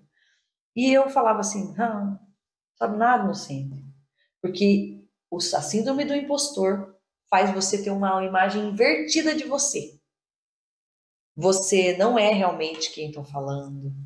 Por mais que você cante bem, que você vai lá dar um show, as pessoas falam isso, elogiam. Você, a síndrome do impostor não deixa você receber aquilo. Quando vem para você, você já fala, imagina, coitada de mim, sou nada disso não. Você entende? Tem que, vocês têm que ler um pouco mais disso. E vocês que têm esse, esse projeto tão lindo que é o podcast, levar isso para as pessoas. E 98% são mulheres que sofrem disso. Uhum. Não sou bonita, não. Sim. Entende? Sim. Não sou amada. Então é uma coisa muito triste essa síndrome do impostor. E ela tá É, muito e ela, real. E ela se, se retroalimenta, né? Sim. Então, ó, se você porque é aqui, ó, situação, você falou, pensamento. vai aumentando, vai aumentando, de repente eu não sou capaz. E aí você tem o, o, o estágio final é depressão, crise de ansiedade, crise Exatamente. de síndrome do pânico. Exatamente. Porque daí você não consegue sair dessa, Uhum. dessa ciranda, né? E a síndrome da- da- do impostor, ela tem filhas, que é a procrastinação, É, a preguiça, é. sabe? Vai- ela vai gerando, vai gerando outras filhas que vão paralisando a sua vida. Então você precisa, se você está tendo esse tipo de pensamento, tá, sobre você mesma, você mesmo, mas os homens eles lidam diferente com isso, não é como a mulher.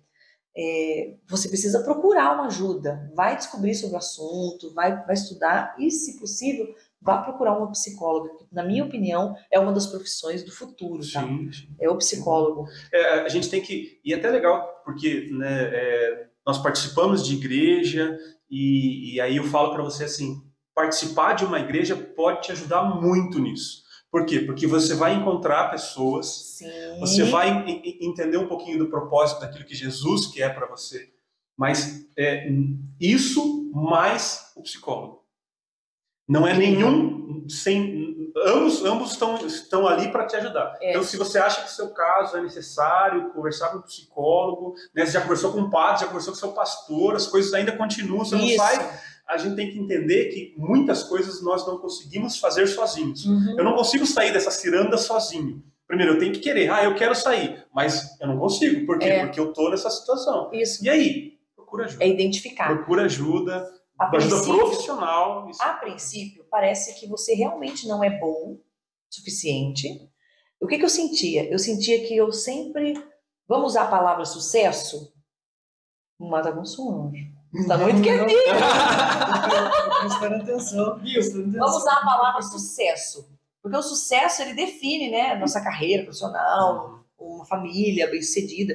Enfim, vamos usar sucesso, essa palavra. Parece que você sempre baga. Aqui, aqui é o teto para você. Você tem que ultrapassar aqui para você atingir o sucesso, tá bom? Então você tá, trabalha, faz tudo, né? vai subindo, subindo e pá, pá, pá. Não passa. Não, não, não mereço, não, não sou tudo isso.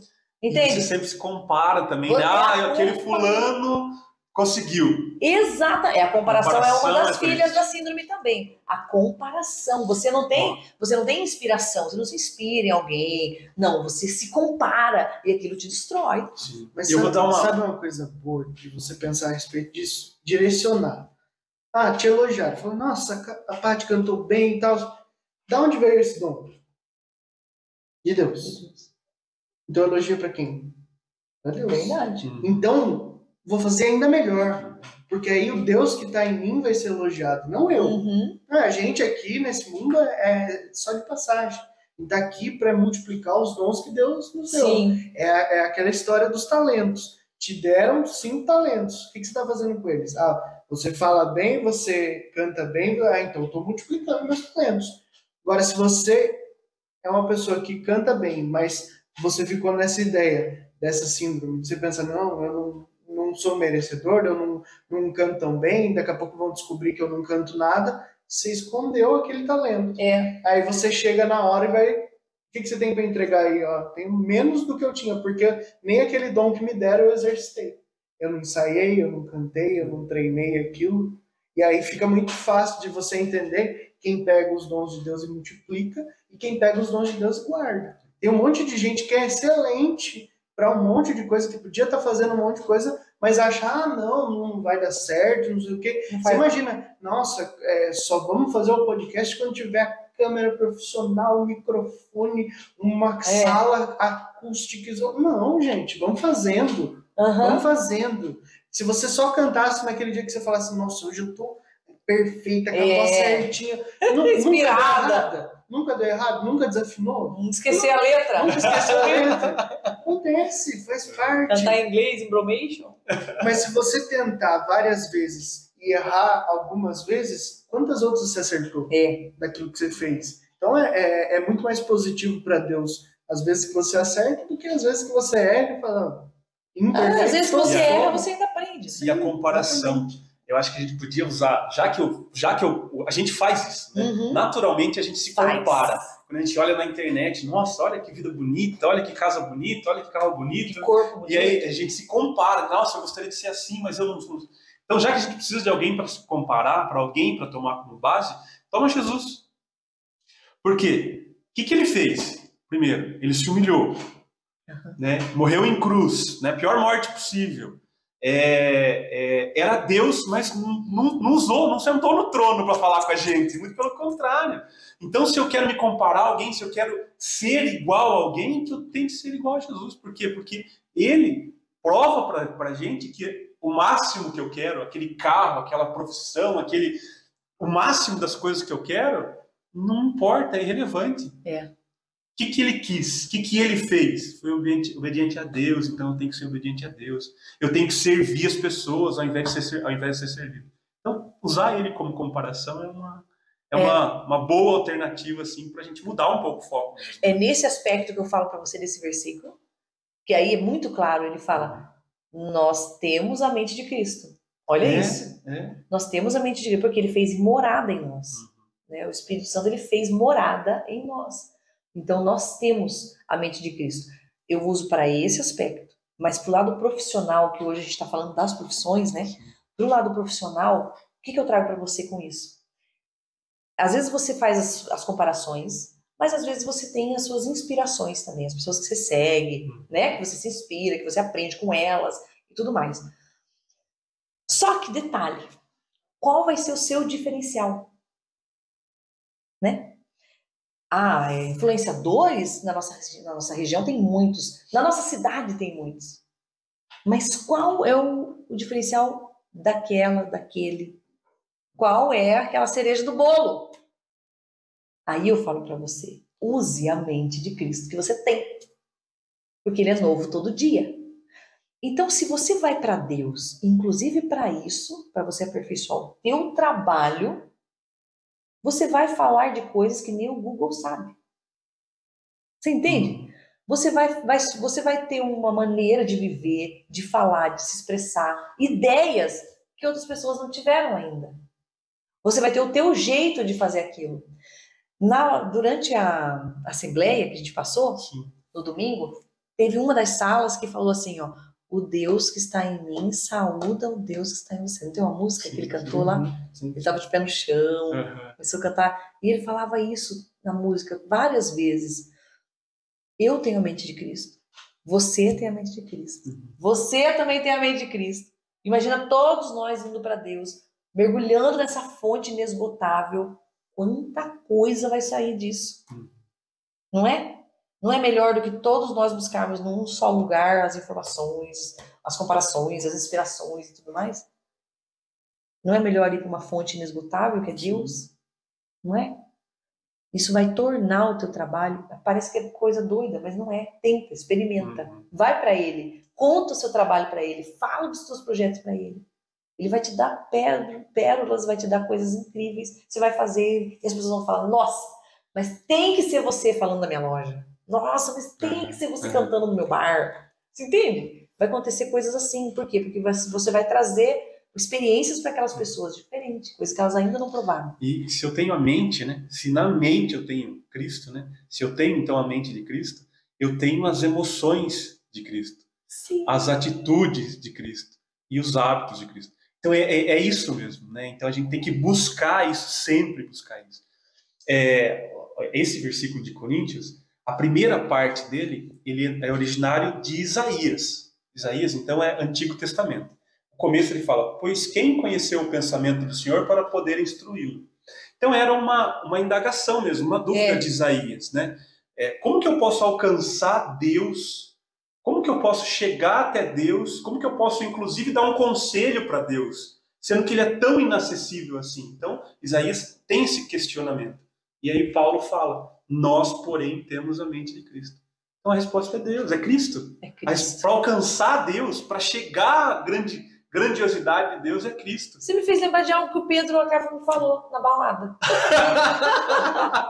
Sabe o que ele me Eu falou? falei, desde o começo, desde o começo a gente está falando sobre esse, Verdade. versículo. Caraca!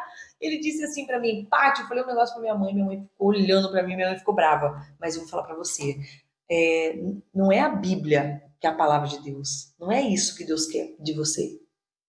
Não é suas atitudes boas ou ruins, não é, não é nada disso. A única coisa que é aceitável por Deus é Cristo.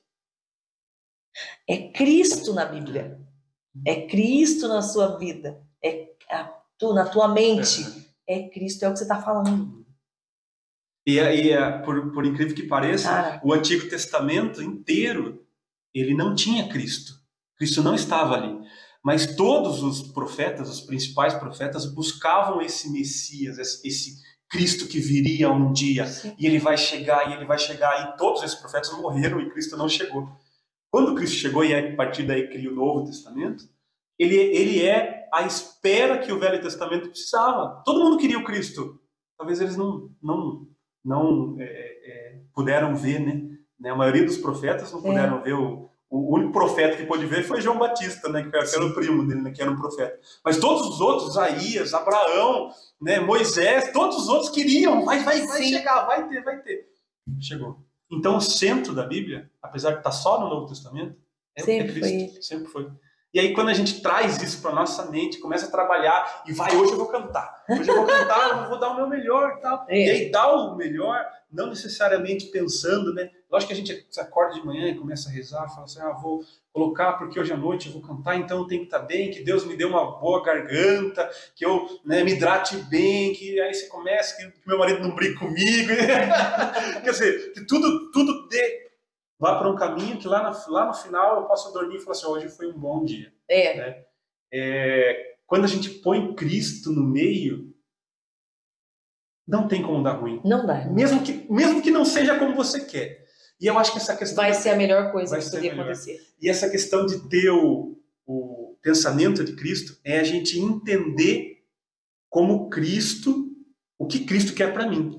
Porque eu queria muito um carro XY, eu queria muito um carro assim, assim, assado, mas ele não vem. E ele não vem. E eu trabalho, trabalho, mas não vem. E aí parece outra coisa, não sei o quê. Cara, será que você não está pensando como Cristo pensa? Ou seja, você está pensando como você que pensa. Aham. E aí esse resultado não chega, aí você se frustra. Ai, Deus não gosta de mim. Mas espera aí.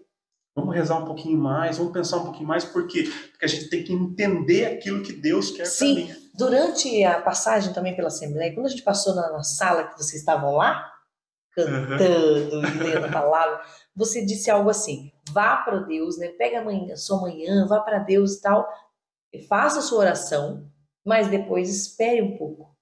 Né? Você falou isso. Eu nunca tinha feito isso. Nunca tinha parado para pensar que era assim. Porque a gente só quer pedir, falar, reclamar, entregar, mas a gente não quer ouvir. E a gente não. É, e às A vezes. gente fala é, ah, sai correndo, e Deus fala, nossa, agora que eu ia falar, já saiu. E é- né? Exatamente. Então, Perfeito. você disse algo assim, você falou, agora espera, fica 10 segundos quieto, olho fechado, Uhum. né? E aí quando o Espírito consegue, porque a voz de Deus é como trovão, fala na Bíblia, né? Uhum. Que é a voz de trovão, a voz de Jesus, muitas águas, e o Espírito é calmaria. Então eu preciso aquietar, acalmar, Uhum. silenciar para poder escutar. E é, e é importante frisar uma coisa. Talvez você não escute. É, não, vai, não é uma palavra que vai vir do além. Dificilmente, dificilmente ele Você vai. ia sair correndo, É, imagina. Tem uma, tem, uma, tem, uma amiga, tem uma amiga nossa que conta uma piada, e é uma, uma piada Ah. verdadeira. Ela estava na, na casa dela, é, de noite, sozinha, botou na canção nova, desligou a luz e ficou e quieta, e quieta, e quieta. De repente ela pegou no sono, mas aí depois ela acordou. A hora que ela acordou, ela viu uma luz assim, e veio vindo perto, perto dela, perto dela. Daí ela falou assim: Não, Espírito Santo, não venha, eu não quero que você venha, eu tô com medo. Depois ela viu que aquilo era um vagalume. Ai. A piada é essa. Ou seja, o que eu tô falando para você, para todos nós, para mim principalmente, é que assim, Deus dificilmente vai vir do seu lado e sussurrar. E mesmo se ele viesse, você ia sair correndo de medo, porque isso não é corriqueiro, isso não é É. normal. Não tô falando que isso não pode acontecer. Talvez Uhum. isso possa acontecer. É, porque pode, existe, existe- a gente pode viver o sobrenatural. Exatamente, exatamente. Mas 99% das vezes não vai ser assim. Então, por isso que a gente tem que continuar rezando É. para que eu possa perceber Deus onde muitas vezes ele não vai aparecer. É. Como é que eu vou. Aquela resposta que eu precisava, como é que ela vai vir? Como que jeito vir? que ela vai vir? Ah, eu não entendi. Ele está falando com você a todo momento, ele está falando com você. Só que a gente tem, quanto mais a gente reza, mais sensível, a gente já falou sobre isso, mais suscetível. E aí você falou que a mulher é mais sensível. E é verdade. É verdade. Talvez por ser mulher você esteja mais suscetível a escutar isso. Porque você tem mais sensibilidade nas coisas. Em tudo. Em tudo. É aquela história. É, O meu filho acordou. A, pri- a minha esposa sempre fala isso. As meninas acordam. Hum, o que aconteceu? Por que você não está falando de como você está? O que aconteceu? Tá com febre, né? Deixa eu ver seu olho. Ó, só pelo olho você tá com febre. Não precisa nem medir. É. Que sensibilidade é essa? Aham. Se não é Deus que preparou isso, aí eu vou lá e falo assim, não, calma, vamos medir. Aí É. mede a temperatura, não, realmente, tá com 37,5, 38. O seio da mulher começa a doer, juntar leite, Aí, o bebezinho tá com fome. Na hora, na Que hora. conexão é essa? Então, assim, e, e aí com o tempo, né, com, quando, quando você né, tá com o filho no primeiro, os primeiros 15 dias, você não percebe. Dá um mês, a criança chora, tem que trocar. Aham. A criança chora, agora tem que mamar. A criança chora e tá com febre. Dor de barriga. Dor de barriga. Tu falou assim, gente, É como assim? que luz que acendeu aí na criança que eu É não percebi. Então, assim, é, quanto mais oração, quanto mais é, sintonia com Deus, né, e, aí, e aí como que a gente alcança através da oração, mais suscetível à voz de Deus a gente É. tá. E aí quando eu consigo perceber que tudo aquilo que eu queria não é, eu não estou conquistando, talvez seja porque Ele mesmo não está, não é para mim. E existe o tempo certo das Existe coisas o tempo, também. o tempo de Deus é diferente do É meu. diferente. E aí, assim, as coisas começam a se encaixar Exatamente. e dá bem. Exatamente. E quando você não fica preocupado com o que eu quero, eu quero alcançar, eu preciso ter, eu preciso colher, você não se preocupa com o que é seu de direito. Lembra que eu falei pra você? Você se preocupa em fazer o, o seu dever. O que, que eu tenho que fazer? O que, que eu vou fazer no meu dia de hoje? O seu direito, que é seu por direito, vai vir o teu pai que vai te dar. Uhum. Então, é, nossa, mas quando você fala isso da mãe, eu adoro esse assunto, porque é muito incrível, muito incrível como a mãe, como a mulher, ela é mais sensível. Você não acha? Você não concorda? Com certeza. A gente tem um amigo nosso que é o, que é o Pio, que acabou de nascer a, a filha dele. A Alice tem, acho que deve estar com um mês já, né? Ui, Mais ou menos. Acabou de nascer. E eu falei para ele, no podcast está gravado, inclusive, falei para ele assim: é uma oportunidade que Deus está te dando, né? de se aproximar dele mesmo, porque chega uma hora, e eu falo isso porque eu tenho duas meninas também e já aconteceu, que você já deu remédio, você já levou no médico, já trouxe de volta para casa, o médico já medicou, já fez, e a febre não passa, não cessa, Nossa. e aí você, e a criança não para de chorar, e aí você já tá deu alcance. peito, você já colocou no colo, você já, a criança ainda tá chorando. Você Gente do de céu. Deus.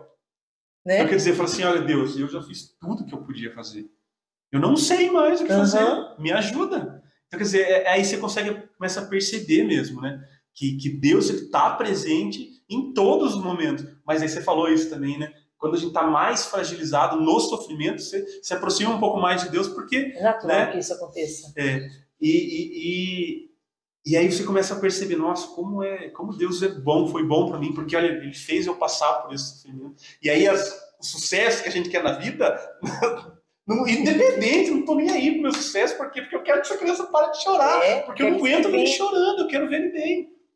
E aí o É, sucesso é ali, o sucesso é tá só ali. aquele momento, né? É aquele momento. Ó, uma coisa também, quando você estava falando, veio à minha memória, é sobre a gente se conhecer também, né? Porque fala-se tanto em reino dos céus, né? Eu tenho, tenho assim, escutado tanto sobre o reino dos céus, e eu tô seguindo de perto o Leomar Júnior também, porque ele tem Sim, falado muito disso, Muito bom, né? e é um assunto, assim, também, muito legal trazer ele, hein? Sim, sim. E é um assunto que eu, que eu amo. Ele até levou uns livros em casa para eu ler, porque eu tô muito interessada nisso. Eu quero estar lá.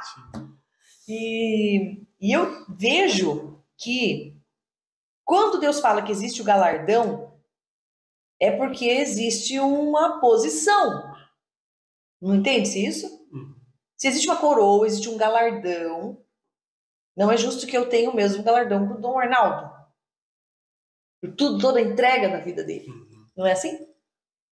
Digamos que seja. uhum. Então eu falo, eu, eu ai, quero viver o reino. Mas se eu não viver aqui, não fala que o reino tem que trazer o reino? Sim, vem a nós. E ele vem, e ele vem por força e por poder, não é? Uhum. Ele é, ele é trazido por força.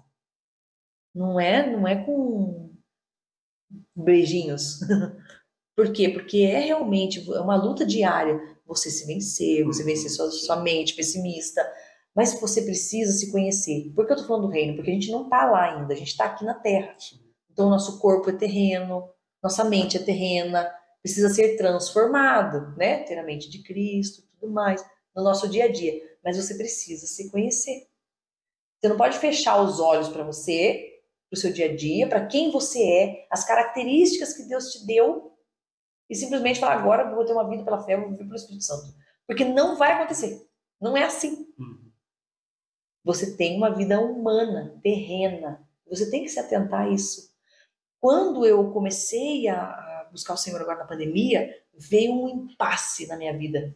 E agora? Agora que eu quero ter mais contato com Deus, quero ter um relacionamento com Deus de verdade, mas como que eu vou ficar cantando nos bailes? Me venha isso. Mas leva Deus pra lá. Então, ai, você não pode servir dois É. senhores, Paty. Não é. não E é- daí? Você não pode olhar pra lá e falar assim, não, lá não é de Deus, não. Não é? Só não é de Deus se você não levar Deus pra lá. Eu quero. Deus ama pessoas, não ama gente. Então eu vou estar onde tem gente.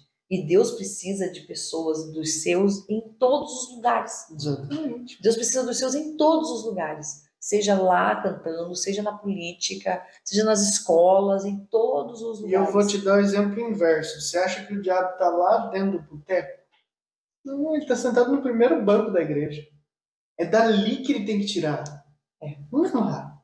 Não, é, é pensar, Forte com, isso, né? pensar com a Uhum. mente de, de Cristo é você perceber que se você, esse celular aí, se você quiser entender como é que ele, como é que ele funciona, você vai pegar o manual dele e lá vai estar escrito tudo certinho, como é que funciona, o que você precisa fazer. E se você quiser entender esse aí que está no seu coração, seu coração, se- esse manual, como é que funciona? Aí é ter a mente de Cristo. Uhum. Porque ele vai nos fazer entender coisas que para nós não tem lógica. Vou te dar um exemplo bem simples. A pessoa tá lá, levou a vida dela toda certinho, tá lá para morrer na UTI. E tá rezando para Deus. Deus, tô mal aqui e eu quero melhorar, eu quero sarar. Quanta gente passou por isso nessa pandemia. Só que aquela pessoa, ela está em estado de graça. Você falou do reino de Deus. Se a pessoa morreu naquele dia, ela vai para o céu. Está pronta. Ela fez o papel dela aqui na terra. Só que Deus sabe como é e como seria se ela não morresse. E sabe que daqui 10 meses, um ano, dois anos, ela vai passar por uma situação na vida dela em que ela nunca mais vai se recuperar. Ela não vai mais, ela vai romper os laços que ela tinha com Deus e ela vai se afastar do reino de Deus. Será que a vontade de Deus é salvar aquela vida naquele momento? Ou. Entendeu? Como é forte da gente pensar Sim. isso, que talvez morrer naquele momento seja um gesto de amor de Deus, porque vem para mim, vem para minha morada. Eu tô te esperando, você tá pronto. Agora, se você continuar vivendo mais um mês, dois, três, e quantas vezes a gente perde gente na nossa vida abruptamente? Né? Você falou do Daniel. Ninguém imaginava naquela idade, né? Não. Tudo que, que, a gente pensa, tudo que ele tem para viver, mas pô, e tanta gente mais nova, mais velha que teve, sabe? E passou por aqueles momentos e, e, e tá vivo aí. Opa, será que não era o momento dele? É. Será que não era o momento que Deus falou assim, filho, você está pronto? Vem. Porque se passar mais tempo, talvez você não venha mais. A gente precisa também perceber, pensar com a mente de Cristo, é entender que nem sempre as coisas vão ser do nosso gosto. Hum. Nem sempre aquele show vai ser legal, vai ser do é. jeito que você falou assim, nossa, mas que estranho. Mas não, talvez Deus quisesse que você estivesse lá para cantar uma música que foi para aquele casal que estava no comecinho que foi embora porque aquela música fez eles lembrar do começo de relacionamento deles e eles daí tiveram uma noite abençoada. Por quê? Cheio eles... de amores. E, e acabou. E, de, e, Deus, e Deus falou assim: não, era só essa música que eu queria de você hoje. E daí você fala: nossa, é mas verdade. depois o som ficou ruim, o microfone estragou, não sei o que lá que aconteceu. É verdade. Você já fez seu papel. Você já evangelizou. Muitas vezes sem nem saber o que você está fazendo. Porque é, alegrar as pessoas é um gesto de amor, né? Sim. É um gesto de fé. É um gesto. Porque não é fácil. Quantas vezes a gente vai numa festa e tá lá desanimado, daqui a pouco começa a tocar a banda, seja sai com uma outra energia, você já é vai chegando energia. perto do, do, do, palco. É esse transbordo. Você já fala assim, nossa, mas o que está acontecendo? Não é só a música. Senão a gente escutava no som do carro, casa, e ia ter o mesmo efeito. E não tem. E às vezes a canção é a mesma, mas alguém estar tocando naquele momento ali faz toda a diferença. É. É aí que você fala assim, nossa, eu preciso disso aqui. E a gente presencia isso não só na, nas músicas religiosas, mas todo tipo de música. Todo tipo de Muitas música. vezes a gente sente no nosso coração falando assim, nossa, olha só, me fez voltar lá em tal lugar, me fez voltar lá naquele dia. Uhum. Como é que é gostoso essa sensação. É. Isso aí é, eu, falo, eu falo muito disso que a memória ela é sentimento. Se você não sente, você não guarda. Você pode ver que as músicas que você não gosta, você tem mais dificuldade de guardar. É verdade. A música que você gosta, você guarda com, com facilidade. E isso é para tudo na nossa vida. Se a gente é, vincular com emoção as coisas, isso serve para o nosso quadro de, de profissões. Se você faz a sua profissão com amor, você gosta daquilo, se você e não é gostar no sentido de, ah, é, é nossa, eu, eu, gosto disso aqui porque isso aqui nunca me dá problema, não. Quantas vezes você teve dificuldade na sua jornada? Quantas vezes as coisas não deu certo? Uhum. É o som que não chega, é o, é o, contratante que não paga. Quantas vezes as coisas não, não dão certo? Mas mesmo assim você não deixou de amar, de fazer com amor aqui. Isso é. é. olhar e falar assim, não, eu preciso transbordar Cristo para as pessoas. É um transbordo. continuar sendo isso. Né? E assim, por exemplo, imagina só aqui, né, dos copos todos cheios. Ou não tá, ou metade, né, dos copos. É, Enfim. É, o meu não tem mais nada. Acabou. Vai de conta. Vai de conta. Vamos lá, vamos ver se vai dar para o que eu tô pensando na minha cabeça. Ah, você tem pouco, tá? Você não tem nada. E nós temos bastante. Aí, a lei da terra é cada um cuida do seu, não deixa derramar nada. Não é verdade? Não é assim? É. Sim. Nossa! Ah, a lei do Senhor não é essa. A do Senhor eu vou lá você, você tchá, em mim, hum. não é? E é um transbordo, é você transbordando, dispensando coisas na minha vida. Eu na sua, você na minha, na sua esposa. É o tempo todo assim. Pelo Senhor, é- nós fazemos essa conta, né? As pessoas não querem ens- ensinar o que elas sabem. Pode ver. Não querem compartilhar o que elas têm. É, eu saí da rádio, o motivo que eu tinha saído da rádio era justamente por isso. Eu queria trabalhar, eu queria trabalhar mais com música, eu queria trabalhar mais, mexer mais com esse mundo da internet, eu estava gostando, e não podia. Não porque você não pode cantar nesse bar, porque queima a rádio. Não porque agora você não pode fazer seu lá, porque Uhum. você é da rádio. Então eu falava, "Hum, eu quero, quero ser livre. Quero fazer todas as coisas. Eu amo rádio, mas eu não tô tendo liberdade aqui. Então eu saí. E tudo que eu sou veio junto comigo. Né? Aí entrou Mayara Silveira, maravilhosa lá, agora saiu também. Entrou lá. Então, o que acontece? Transbordar na vida das pessoas. Sim. A conta com Deus, primeiro você começa, você começa somando. É. Você soma com o que eu tenho, com o que você tem, e a gente vai somando. Mas com Deus não é soma nem subtração, é multiplicação. É. A conta de Deus é sempre multiplicar. Só que primeiro, para nós que somos humanos, ele vai ter que sempre somar primeiro. Porque a gente não sabe multiplicar. Não é a nossa natureza. Nossa natureza é guardar, é subtrair. Não é? Não, Paty, você não pode fazer nada na rede social que atrapalha a rádio. Gente, mas quanto mais eu crescer na rede social, melhor para a rádio. É, Não é? Exatamente. Vamos somar. Não tinha soma, era só subtração. Agora, se a gente começa a somar, somar, somar, daqui a pouco é Deus agindo. E aí começa a multiplicar. Aí não tem aquele versículo que fala 100 por 1. Não tem uma conta que fala, sabe? Você lembra disso, mano? Ai, mas tem que lembrar da vida. A gente fez um. Você tá com a cara do Não do vai Arnaldo. Parece que o Arnaldo é novo. A gente, a gente fez um, um episódio que falou disso. Não né? tinha isso? Então, E no- na própria Assembleia teve isso. Começaram a falar, era 7, agora é 14. né, Tá vendo como a conta é multiplicação? Aham. Não é? Começou a fazer essa multiplicação. Mas é, é, isso. é- o amor de Deus, ele é assim. E é- detalhe, Má, eu tô falando de. É muito bonito. Nós estamos falando, parece que nós estamos recitando poema aqui. Eu não tô falando que é multiplicação, nossa, que lindo, multiplicação dos talentos, multiplicação da bondade. Não é só isso. Eu tô falando de multiplicação financeira. Você tá entendendo o que eu tô falando pra você? Eu tô falando pra você que, que você vai mudar de vida realmente. Até mesmo sua vida material. Porque quando você transborda na vida do outro, quando você começa a acontecer essa multiplicação, Deus não faz nada pela metade. Não é assim, agora Marcos vai trabalhar só na sua vida espiritual. Não é. Deus é completo. É completo. Ele não faz separaçãozinha de coisa igual nós fazemos. Ele fala assim, ó. Você pede algo para Deus, Deus fala. É como se eu fosse comprar esse celular. E eu falo pro Senhor, ai, Senhor, dar esse celular para mim. Ele não vai te dar. Ele vai parcelar. Parece louco, mas vocês vão entender. Deus vai falar assim: dá a entrada, paga a entrada que eu dou o resto. O resto eu assumo. É como se fosse isso. Ah, eu, vá lá, Paty, vai lá. Mas o seu óleo não tem chão. Coloca o pé que eu dou o chão. Você tá vendo? Tem que ser algo que tem que partir de você primeiro. Uhum. Porque é poker. Joga poker? Não. Joga poker? Na próxima entrevista nós vamos jogar Muito poker. bom. Nós vamos conversando e jogando ensinar. poker. Que é uma delícia. Meu marido me ensinou, é muito bom. Tem uma jogada no poker que se chama win. Que é quando você entrega tudo que você tem.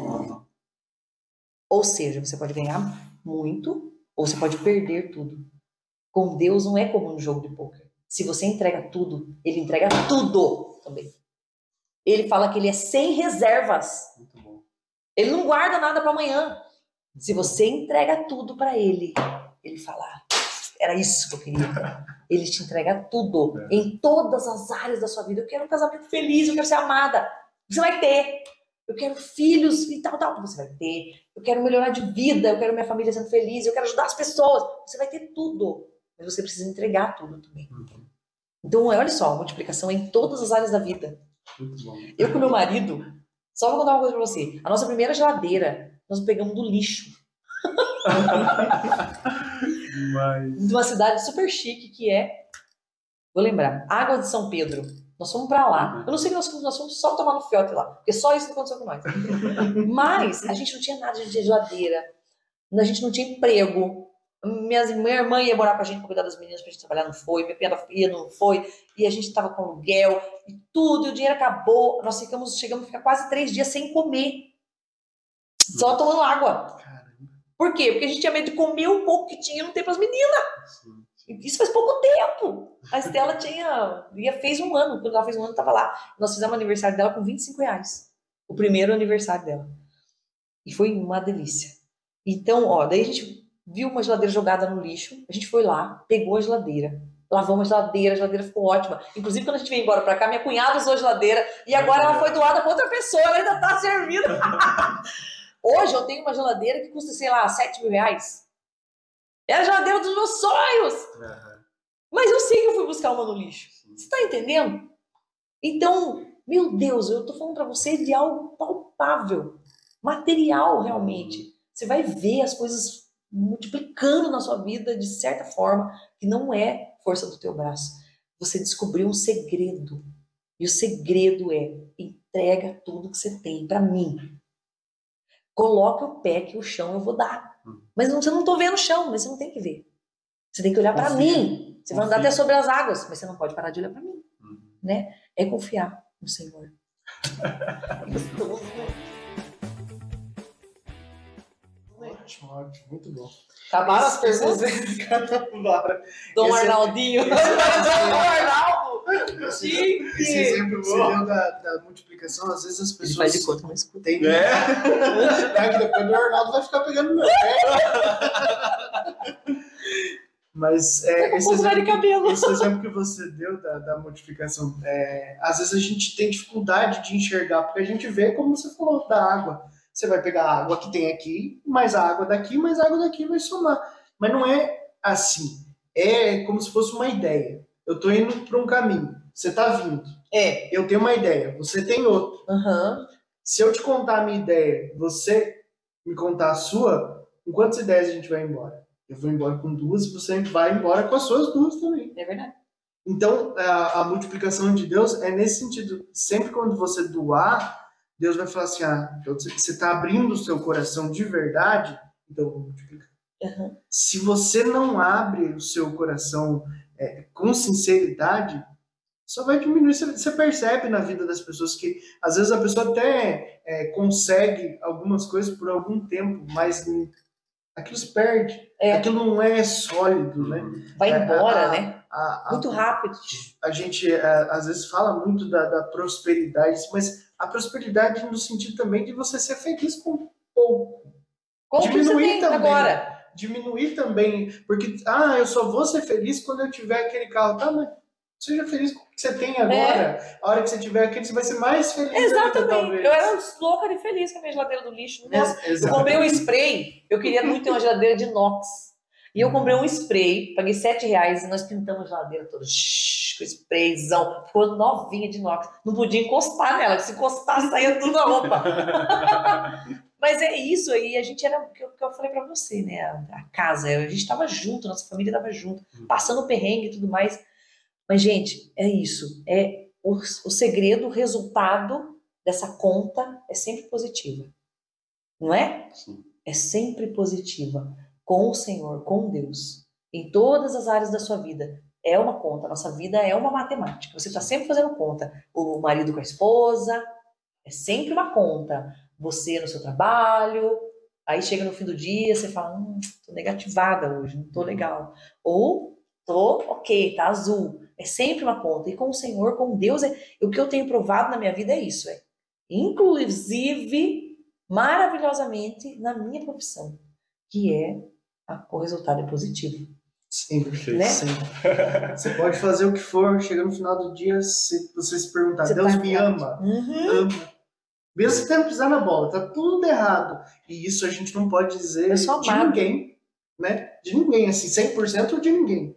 Porque você pode fazer, é, a gente falou das mães, né? Você pode chegar, o amor de mãe acho que é o último que vai embora, mas se você abusar uma hora, né? Uma hora você perde isso. E Deus, Deus nos ama é, é, Incondicional. incondicionalmente, exatamente. É, porque não é pelo que a gente é, né? É. Não é pelo que a gente faz, Sim. é pelo que nós somos. Sim. Não é, não tem o que eu possa fazer que vai aumentar o amor dele ou deixar de fazer que vai diminuir o amor dele. Ele vai me amar sempre. Ele vai te amar sempre. A gente é muito amado, né? Muito. Caramba, viu? Mas que Me alegria, viu? ama. Por favor.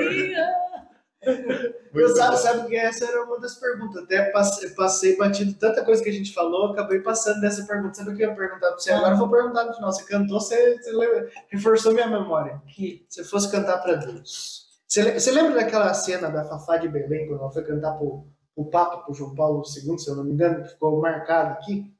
Se te chamassem hoje, Pato, você vai cantar pra Deus, mas nem pro Papa, é pra Deus. Você vai cantar o quê? Nossa, uma música que ficou na minha memória hoje o dia todo. Ontem era outra coisa. Cante. Hoje vocês já ouviram uma música que fala assim, ó. As minhas mãos eu quero levantar e em louvor te adorar. Meu coração eu quero derramar, gostou? Diante do teu altar. Curtiu? Isso aí, meu povo. Tem jeito melhor de terminar? Nossa. É isso, gente. Tá vendo que, que letra linda, né? Tá vendo como tem que entregar tudo? Tem que entregar tudo, derramar o coração. Não tenha medo, porque às vezes a gente abre o coração para tantas pessoas que não sabem o que vão fazer com ele e a gente acaba sofrendo, né? Uhum. Agora ele, a gente tem cer- certa convicção de que ele nos ama e só tem o melhor para nós. Então, derrama o teu coração para ele. Amém. Amém. Muito bom. Paty, conta Perfeito, pra nós aí como que as perfeito. pessoas fazem para te encontrar nas suas redes sociais. Aproveita para vender o seu jabá. aí. Bem facinho de achar no, no- Eu até tava em dúvida se eu mudava. Esse dia eu falei pro meu marido, acho que eu vou mudar meu nome no Instagram. Porque eu tava trabalhando bastante com comercial. Uhum. E como que tô no Instagram? Cantora Pati. Daí não tava batendo o negócio. Mas eu não vou mudar nada. Vou deixar assim, Cantora Pati. Porque é uma coisa que eu amo fazer, mano. Entende? Sim. Ah, eu Muito amo bem. também o comercial, porque foi algo que me supriu financeiramente agora, principalmente durante a pandemia, né? Uhum, sim. Mas eu posso continuar fazendo isso sendo a cantora Paty. Ok? Uhum. Não sei se vocês vão entender, mas é cantora Paty. é assim que vai achar. Paty Maravilha. com, com Y, né? Com Y. Com Y no final. chique. Paty Figueira. Muito bom, muito bom. Ah, eu amei aqui. É, viu? Foi Nossa. A gente muito também. bom. Se divertiu Isso. muito. Temos que fazer mais vezes. Sabe o que vocês fizeram? Uma coisa, vocês me deixaram calma. tá vendo como você precisa. Ó, vou falar uma coisa pra você. Eu não sei quem que eu escutei falar isso, mas falou assim: que, que dó, quanta coisa boa, quantas riquezas estão enterradas hoje. Porque as pessoas não entregaram tudo, né? É, não falam tudo, não contam tudo. Sim, sim. Tá sempre guardando uma coisa na manga. Você não precisa disso. Entrega tudo, conta tudo, conta o segredo, conta a receita, não fica igual a Coca-Cola escondendo. não precisa. Conta mesmo. Diz as bênçãos, conta uma a uma, fala, né? Diz as quantas são. Então conta tudo, não tenha medo, não tenha medo de inveja, não tenha medo de nada. Conta, fala tudo que você tem, entrega tudo. Que ele vai entregar tudo pra você também. E hoje eu acho que eu entreguei tudo. E eu fiquei tranquila.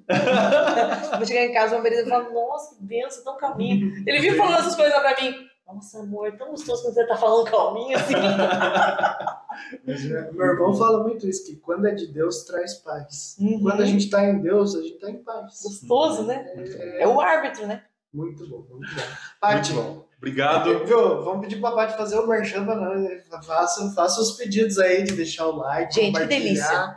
Você é E vocês estão fortes né? já, hein? Vocês estão bem fortes. É. Quanto tempo tá o podcast? Oito meses. Oito meses. Oito meses. Quantos seguidores já? Ah, no, Eu vi lá no 300 e YouTube tá com acho que 280. Não, 300 quase. e pouco eu vi. 300. é. Ó. Nem pra mim, nem pra você. 300. No Instagram tá com 760, mais ou menos. Ah, ah, eu vou dizer pra você que ainda são números pequenos. Mas olha, só essa troca aqui. Eu falo, eu sempre falo isso, né? A gente tem um objetivo de estar nas redes sociais, de estar no YouTube, de estar no TikTok, para que a gente possa levar para esse tô no ambiente. TikTok. Faz. Faz.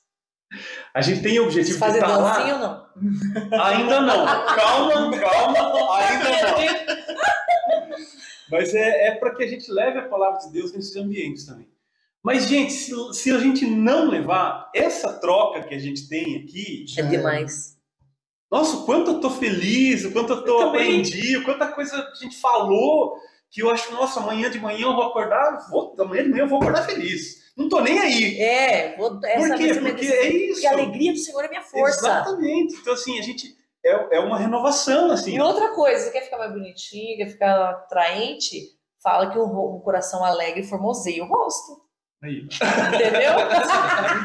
Então, assim, só isso, só isso já, Uhum. já é muito legal, essas trocas. Quando que a gente ia conversar, Paty? Quando? Nem pelo WhatsApp.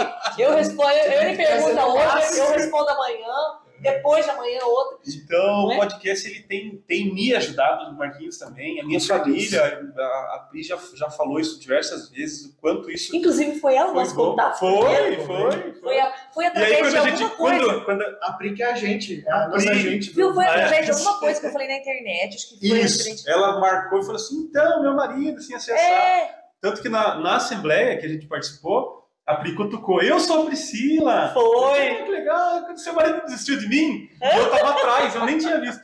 Daí, daí você passou, eu entreguei a Bíblia pra você, que a gente tava Uhum. fazendo, você passou, oi, tudo bem, tudo bem, tudo bem. Foi. Depois eu encontrei com você mais uma hora lá, daí a Pri falou assim, você viu a cantora Paty? Deu, hã? É ela! eu sou o mais lerdo do mundo. Falei, nossa, devia ter parado, conversado mais. Ó, vamos fazer isso. É, eu até pensei, falei, nossa, ele tá bravo comigo. Não, não mesmo, eu sou a Não. pessoa mais desligada do mundo. A gente faz no automático as coisas. É, E aí? homem, homem. Mas, homem. viu? Nós falamos, Homem. nós falamos hoje disso. Homem é desse jeito. Olha a eu, eu vou falar sobre, sobre a, a DR do seu marido. Eu acho que talvez ele percebeu que você ficou chateada só na hora que ele foi te dar desculpa. Então não fique chateada com ele, porque. Na hora que ele foi pedir Foi desculpa. pedir desculpa. Ele falou assim: Nossa, ela ficou chateada mesmo, deixa eu pedir desculpa. A Será? gente é assim. Não sei. A gente é assim. Agora viu? vou começar a criar as minhas conexões. A gente é assim. Por que demorou tanto? É?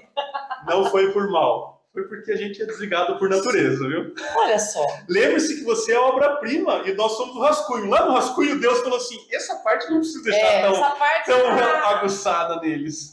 vamos deixar ele só forte. A, a versão 2.0 melhorada vem depois. Vem depois. Então, Tem, mulher. tem que se completar, né? Tem. Tem que completar. dica pra vida. Vocês, mulheres, expliquem pros seus homens. olha, Eu tô chateado, não tá Por isso certo. que eu falo, meninas, tá a bem. comunicação. Você sabe que eu tenho um projeto, até inclusive a prefeitura já. já vou vou contar uma coisa pra vocês, nunca contei pra ninguém. É, a prefeitura uma vez me ofereceu isso. Eu escrevi um projeto de comunicação, mas no âmbito da mulher. A mulher Legal. e a comunicação. Né? Não. Então é uma coisa muito bacana, porque a mulher, como eu falei para vocês, elas vencem uma guerra sabendo o que dizer e como dizer, né? Então, é, eu fiz esse projeto. E aí, do nada, a prefeitura começou a me procurar, o Márcio e tal. Ah, você não quer dar um curso aqui? Não quer falar, não quer falar de comunicação, não sei o quê? Olha. E aí Deixa acabou que eu enrolei no Você, con- você conhece o, o grupo Mães que Oram? Sim, conheço. Beleza, é isso que eu ia falar pra você. Porque você Eu tem sigo tudo a Você ver. tem o perfil. Você podia participar do encontro Josi Krishna, que é a, a, a que idealizou o grupo. A Josi né? tava lá, não tava? Tava lá, tava lá. Ah, sim. Então, você, Um abraço você e Josi. ela, vocês Beijo, Josi. Se vocês quiserem fazer um podcast, vocês duas, nós dois saímos e vocês duas ficam conversando. Porque você tem tudo a ver com o projeto dela, o que você falou, eles falam muito de sororidade, né? Que é a irmandade entre as mulheres. Sim. E ela, assim, pega a Bíblia, assim, ela fala assim, sororidade, quer falar sobre isso? Então, peraí, entra em Ruth, entra aqui, entra aqui. Ela, sabe, Olha aí. é perfeito. Tá aí um projeto nascendo. Tá aí um projeto. Ó, Mães que horas. E Mães que horas não tem, não tem podcast.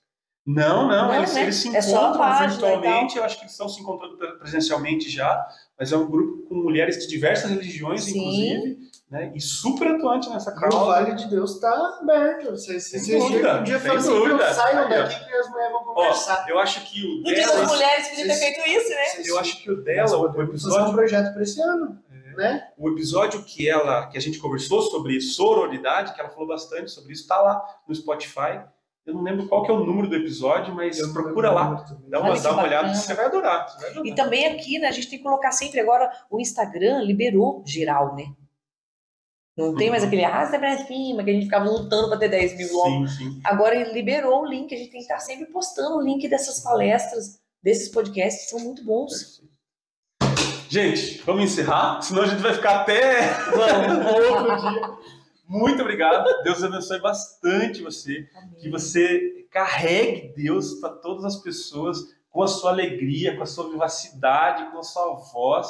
Você já faz isso, mas que você continue fazendo ainda mais. E Amém. que Deus abençoe muito você, sua família. Obrigado por participar, por dar o seu tempo. Eu sei que é difícil, mas eu tenho certeza que, que quem nos escutar, para mim, é, mas para também quem nos escutar vai né, ficar tão com vontade de seguir Deus como a gente ficou, Que delícia. porque por causa disso, por causa dessa sua, desse seu jeito. é. Gostoso. Deus abençoe mesmo. também, continuem abençoados, vocês. Vocês aí também, continuem abençoados e abençoando a vida das pessoas, né? Porque é isso que o Vale de Deus tem feito, não.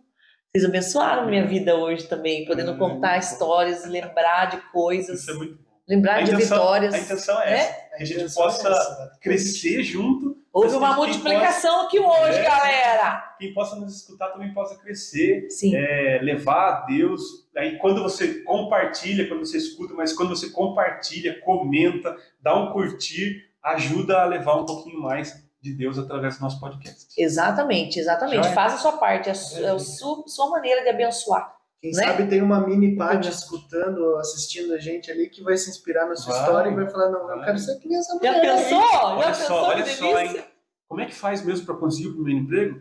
Ah, tem que ir uma semana bater na porta do gerente lá, tem que falar sim para os desafios, que é Sim. dificuldade. Então tá aí, ó. Teu exemplo. E, ó, e questionar, tá? A última coisa que eu vou falar, prometo pra vocês, mas é importante que eu vou falar agora. A, a gente fica em dois momentos da vida, o tempo todo a gente fica com dúvida, né? Ah, eu tô na dúvida, não sei se esse marido é pra mim mesmo, não sei se esse emprego é pra mim mesmo, não sei se eu sou assim, assado. E a dúvida tem os caminhos aqui. A dúvida você não vai nem pra cá nem pra lá. Você fica parado. Uhum. Você não toma atitude, você não toma rumo. A dúvida vai deixar você paralisado completamente. A vida, tudo. Agora, quando você começa a se questionar, lembra que eu falei que você tem que se conhecer? Faça perguntas para você. Por que eu tô assim? Por que eu tô nesse emprego que eu não gosto? Por que eu não, meu marido não tem respeito por mim? Qual é a minha, minha, minha responsabilidade nisso? Né? Comece a se questionar, porque o questionamento vai fazer você começar a ter movimento. E aí você vai começar a ter o primeiro passo lá, que é o que você tem que dar. Sim. Você que tem que começar. Para depois Deus chegar com tudo. Beleza? Fechou. Pessoal, Fechou! Obrigado. Fiquem com até Deus. mais. Até. Abraço, fiquem com Deus.